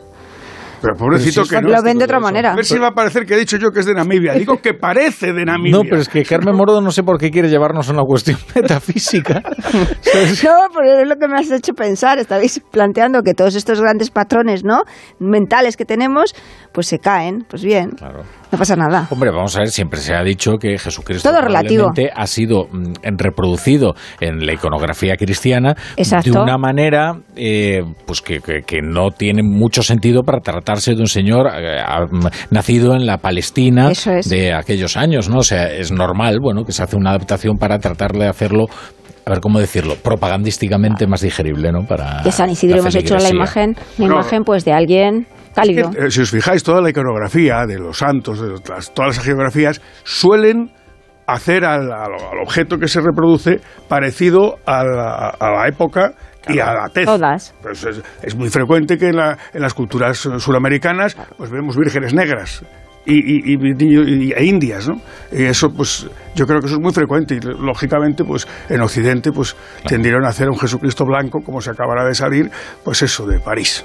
Mientras no toquen a San. Sebastián, que es el guapo oficial del santoral, ¿no? Ah, Pues que lo asaetearon a San Sebastián. Claro. Estaba el pobre hombre hecho unos zorros cuando. Pero eso, mira, ese problema no lo tendrá Sánchez, por ejemplo, ¿no? Como le- le- No, el dentro, de dentro de bello 15 como eso siglos, y ¿no? inmaculado. Pongamos, la historia lo recuerde, ¿no? Lo recordará guapísimo, ¿no? Pues como era. Hará falta un ayornado. Y modesto. Bueno, Recién en el 315 después de Sánchez. El 315 se irá. es verdad. Se empezará a contar la historia. Ah, yo voy a pasar a la historia como el hombre que leía la prensa en la brújula. Hombre, Qué bonita forma fantástico. de pasar a la historia. Sí, es- es- yo Claro. creo que sí, que es muy noble. ¿Eh? Más que otros que lo quiero yo decir, ¿eh? Que haciendo exhumaciones. Pasiones por ahí. Ahora es verdad que a mí me ha quedado la intriga de saber qué es exactamente a qué se refería Sánchez con las otras cosas que le harán pasar a la historia. Hay una entrevista ahí. Hay una entrevista. No, os lo va a decir, nos lo va a decir ahora en la campaña electoral. todas las cosas por las que va a pasar a la historia. ¿Vosotros habéis oído alguna vez algún presidente de gobierno hacer una previsión de por los motivos que va a pasar a la historia? No, estábamos comentándolo antes. Nunca, jamás. Yo, Yo, no. recuerdo uno. Yo no. que claro va a enfadar un poco al eh. Ah, gabinete sé de quién Moncloa pasa. cuando lo escuchen pero Claro. hombre la frase la historia me absolverá es de Fidel Castro Ah, eso bueno. nadie se lo puede Bueno, robar no, no estábamos fue mirando a la cuestión Y doméstica solo, cercana. y solo respondo ante Dios y ante la historia es otro señor bastante exhumado. claro o sea pero la historia me absolverá esa, esa frase tiene un copyright y no es Paulo Coelho ¿eh? esta Hombre, vez En realidad que un presidente pasa la historia es lo normal, ¿no? Lo raro sería que no pasara un presidente de gobierno de una democracia, ¿no? Pero claro, eh, la pregunta es cómo pasará, porque no es lo mismo pasar como, como Fernando VII que como Carlos III, así que ojito con que Pedro Sánchez no pasa la historia como, en fin, como amigo de... Bueno, lo- o lo al que- nivel de Fernando VII. ¿eh? Lo que sí que es una constante, así, lo vi hace un mes o así, una encuesta que sacó Metroscopia, y es que eh, Suárez era el más valorado, después Felipe, después Aznar, después Zapatero, después Rajoy. No, Rajoy iba antes, están empatados Rajoy y Zapatero. Es decir, cada vez se van valorando menos los, los, los expresidentes.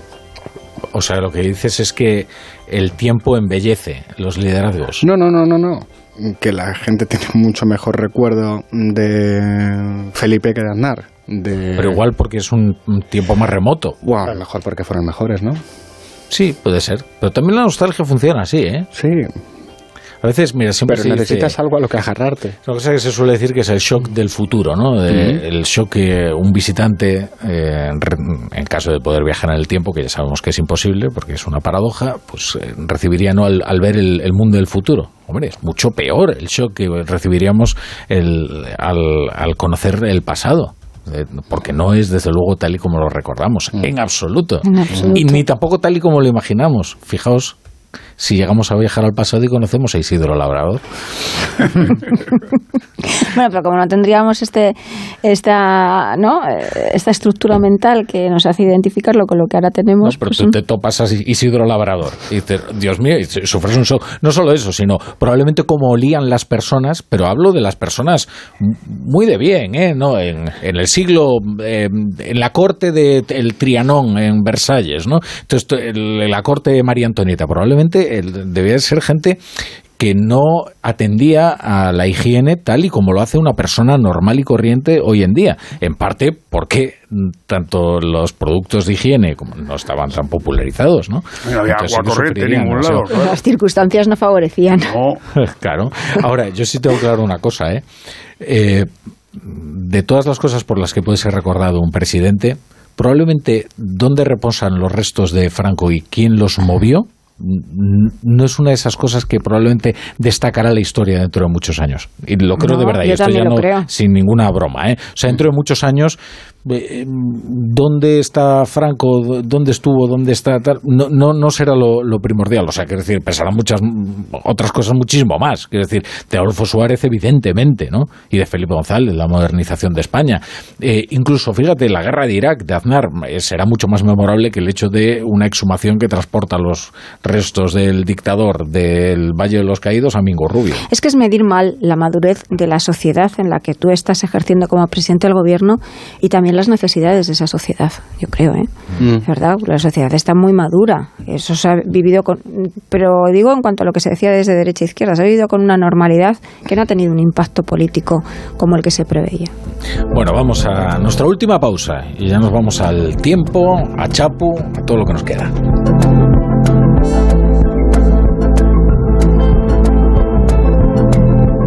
La brújula. La torre. ¿Tiene tu empresa una iniciativa de voluntariado o quiere participar en un proyecto de acción social? Forética, en colaboración con A3 Media, organiza Give and Gain, la Semana de la Acción Social y el voluntariado de la empresa. Del 12 al 20 de diciembre, entra en forética.org e inscríbete. La oportunidad de mejorar la calidad de vida de las personas en tus manos. Únete. Dicen que detrás de un gran bote del Eurojackpot hay un gran millonario. Esto, ¿y detrás de un gran millonario? Pues que va a haber. Un...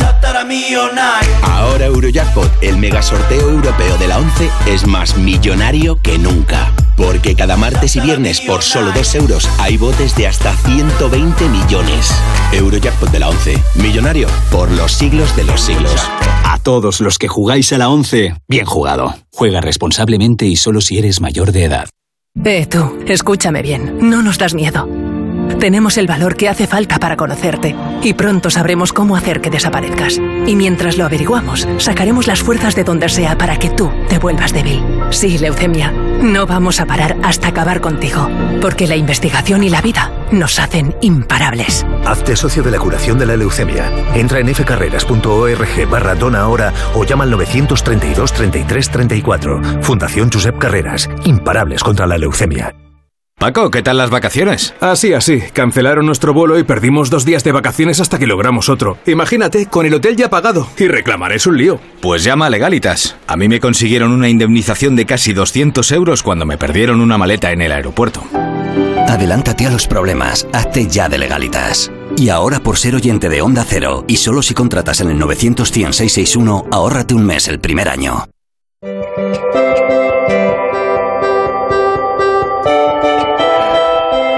Tomando nota que ya viene aquí Roberto Brasero para contaros el tiempo que va a hacer mañana.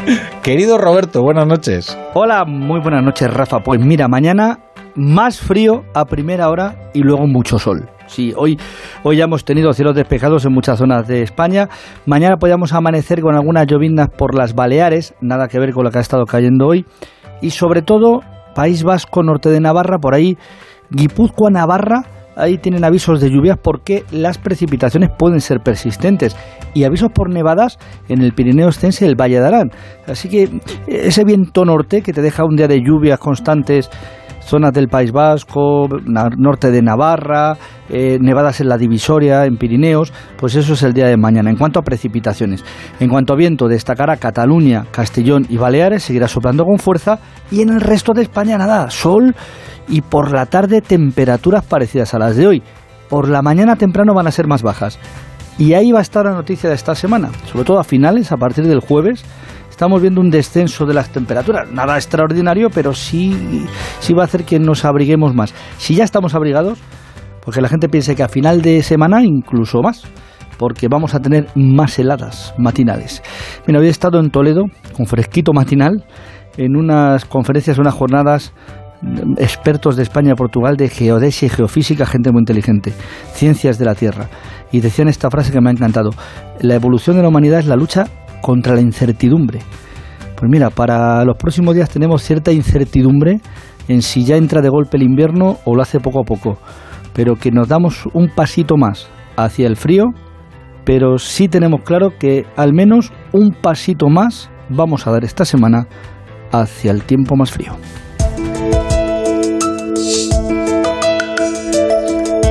Ya, ha llegado aquí Chapo Paolaza con las llaves para echar el cierre. Querido Chapu, buenas noches. Buenas noches, Rafa La Torre. Se tiene una risa maliciosa ahí que no sé lo que temerme, ¿sabes? Deeply concerned. ¿Estás deeply concerned? Sí. Bueno, ¿qué traes apuntado en el cuaderno? Pues traigo que es el Sánchez Monday. El presidente de la Internacional Sanchista ha cogido impulso y ha dicho que de una de las cosas por las que pasará la historia, una de las cosas, de varias cosas, porque pasará la historia por más de una cosa, se entiende, es por haber exhumado al dictador Franco del Valle de los Caídos. Sánchez es de esa gente que vive en su propio documental, como flipando. No tiene a nadie al lado que le quiera y le diga, Pedro, tápate. Luego la posteridad, la verdad es que sienta como un tiro. Toda esa gente horrible de los libros de historia murieron pensando que les recordarían como a grandes hombres, porque la memoria es inmisericorde. Si eres un muerto famoso reciente, escribe tu obituario un montón de gente que está encantada con que hayas muerto. Con el tiempo se inventan cosas de uno que uno mismo no puede contradecir. Después la cosa empeora. Si la fama se alarga lo suficiente, te exhuman como a Franco y te sacan los contrarios de la tumba con el féretro con una funda marrón como si fuera un brazo de gitano. Quizás después de miles de años, ¿acaso te hagan una necropsia unos chicos de la Universidad del Cairo y corten un trozo de tu pene con un microtomo? Robert, Robert Louis Stevenson desconfiaba de los muertos célebres. Algo debe haber hecho mal por ser tan famoso, se decía el escritor. No sé qué dirán de mí. Aquí yace Chapua Paulaza, decía mi españita. Era tremendamente despistado. Un día fue a pescar sin caña. A veces me pregunto cómo me gustaría pasar a la historia y lo mejor va a ser pasar de largo. Hasta mañana, Chapu. Siempre amanece. Oye, se preguntó a mis tertulianos cómo estaba la salud de la coedición y si ha mejorado en estas últimas horas. Y es que acaba de salir un titular de Europa Press que dice: Unidas Podemos rechaza ampliar el cálculo de la pensión propuesto por Escriba. Es un recorte que dificulta la jubilación. También le han metido un rejonazo, creo, a la ministra de Justicia, Pilar Yo, por la ley de trata, que dicen que no la ha manejado muy bien. O sea que. Lo que nos queda. No he hecho más que empeorar. Carmen Morodo, Cristian Campos, Pablo Pombo, muchas gracias por estar aquí. Buenas, noches. Y Juanjo La Iglesia, hasta mañana. Hasta mañana. Y ustedes se quedan para inaugurar el, el día de la mejor manera posible, si quieren, con Radio Estadio Noche, con Aitor Gómez y toda la pasión del Mundial.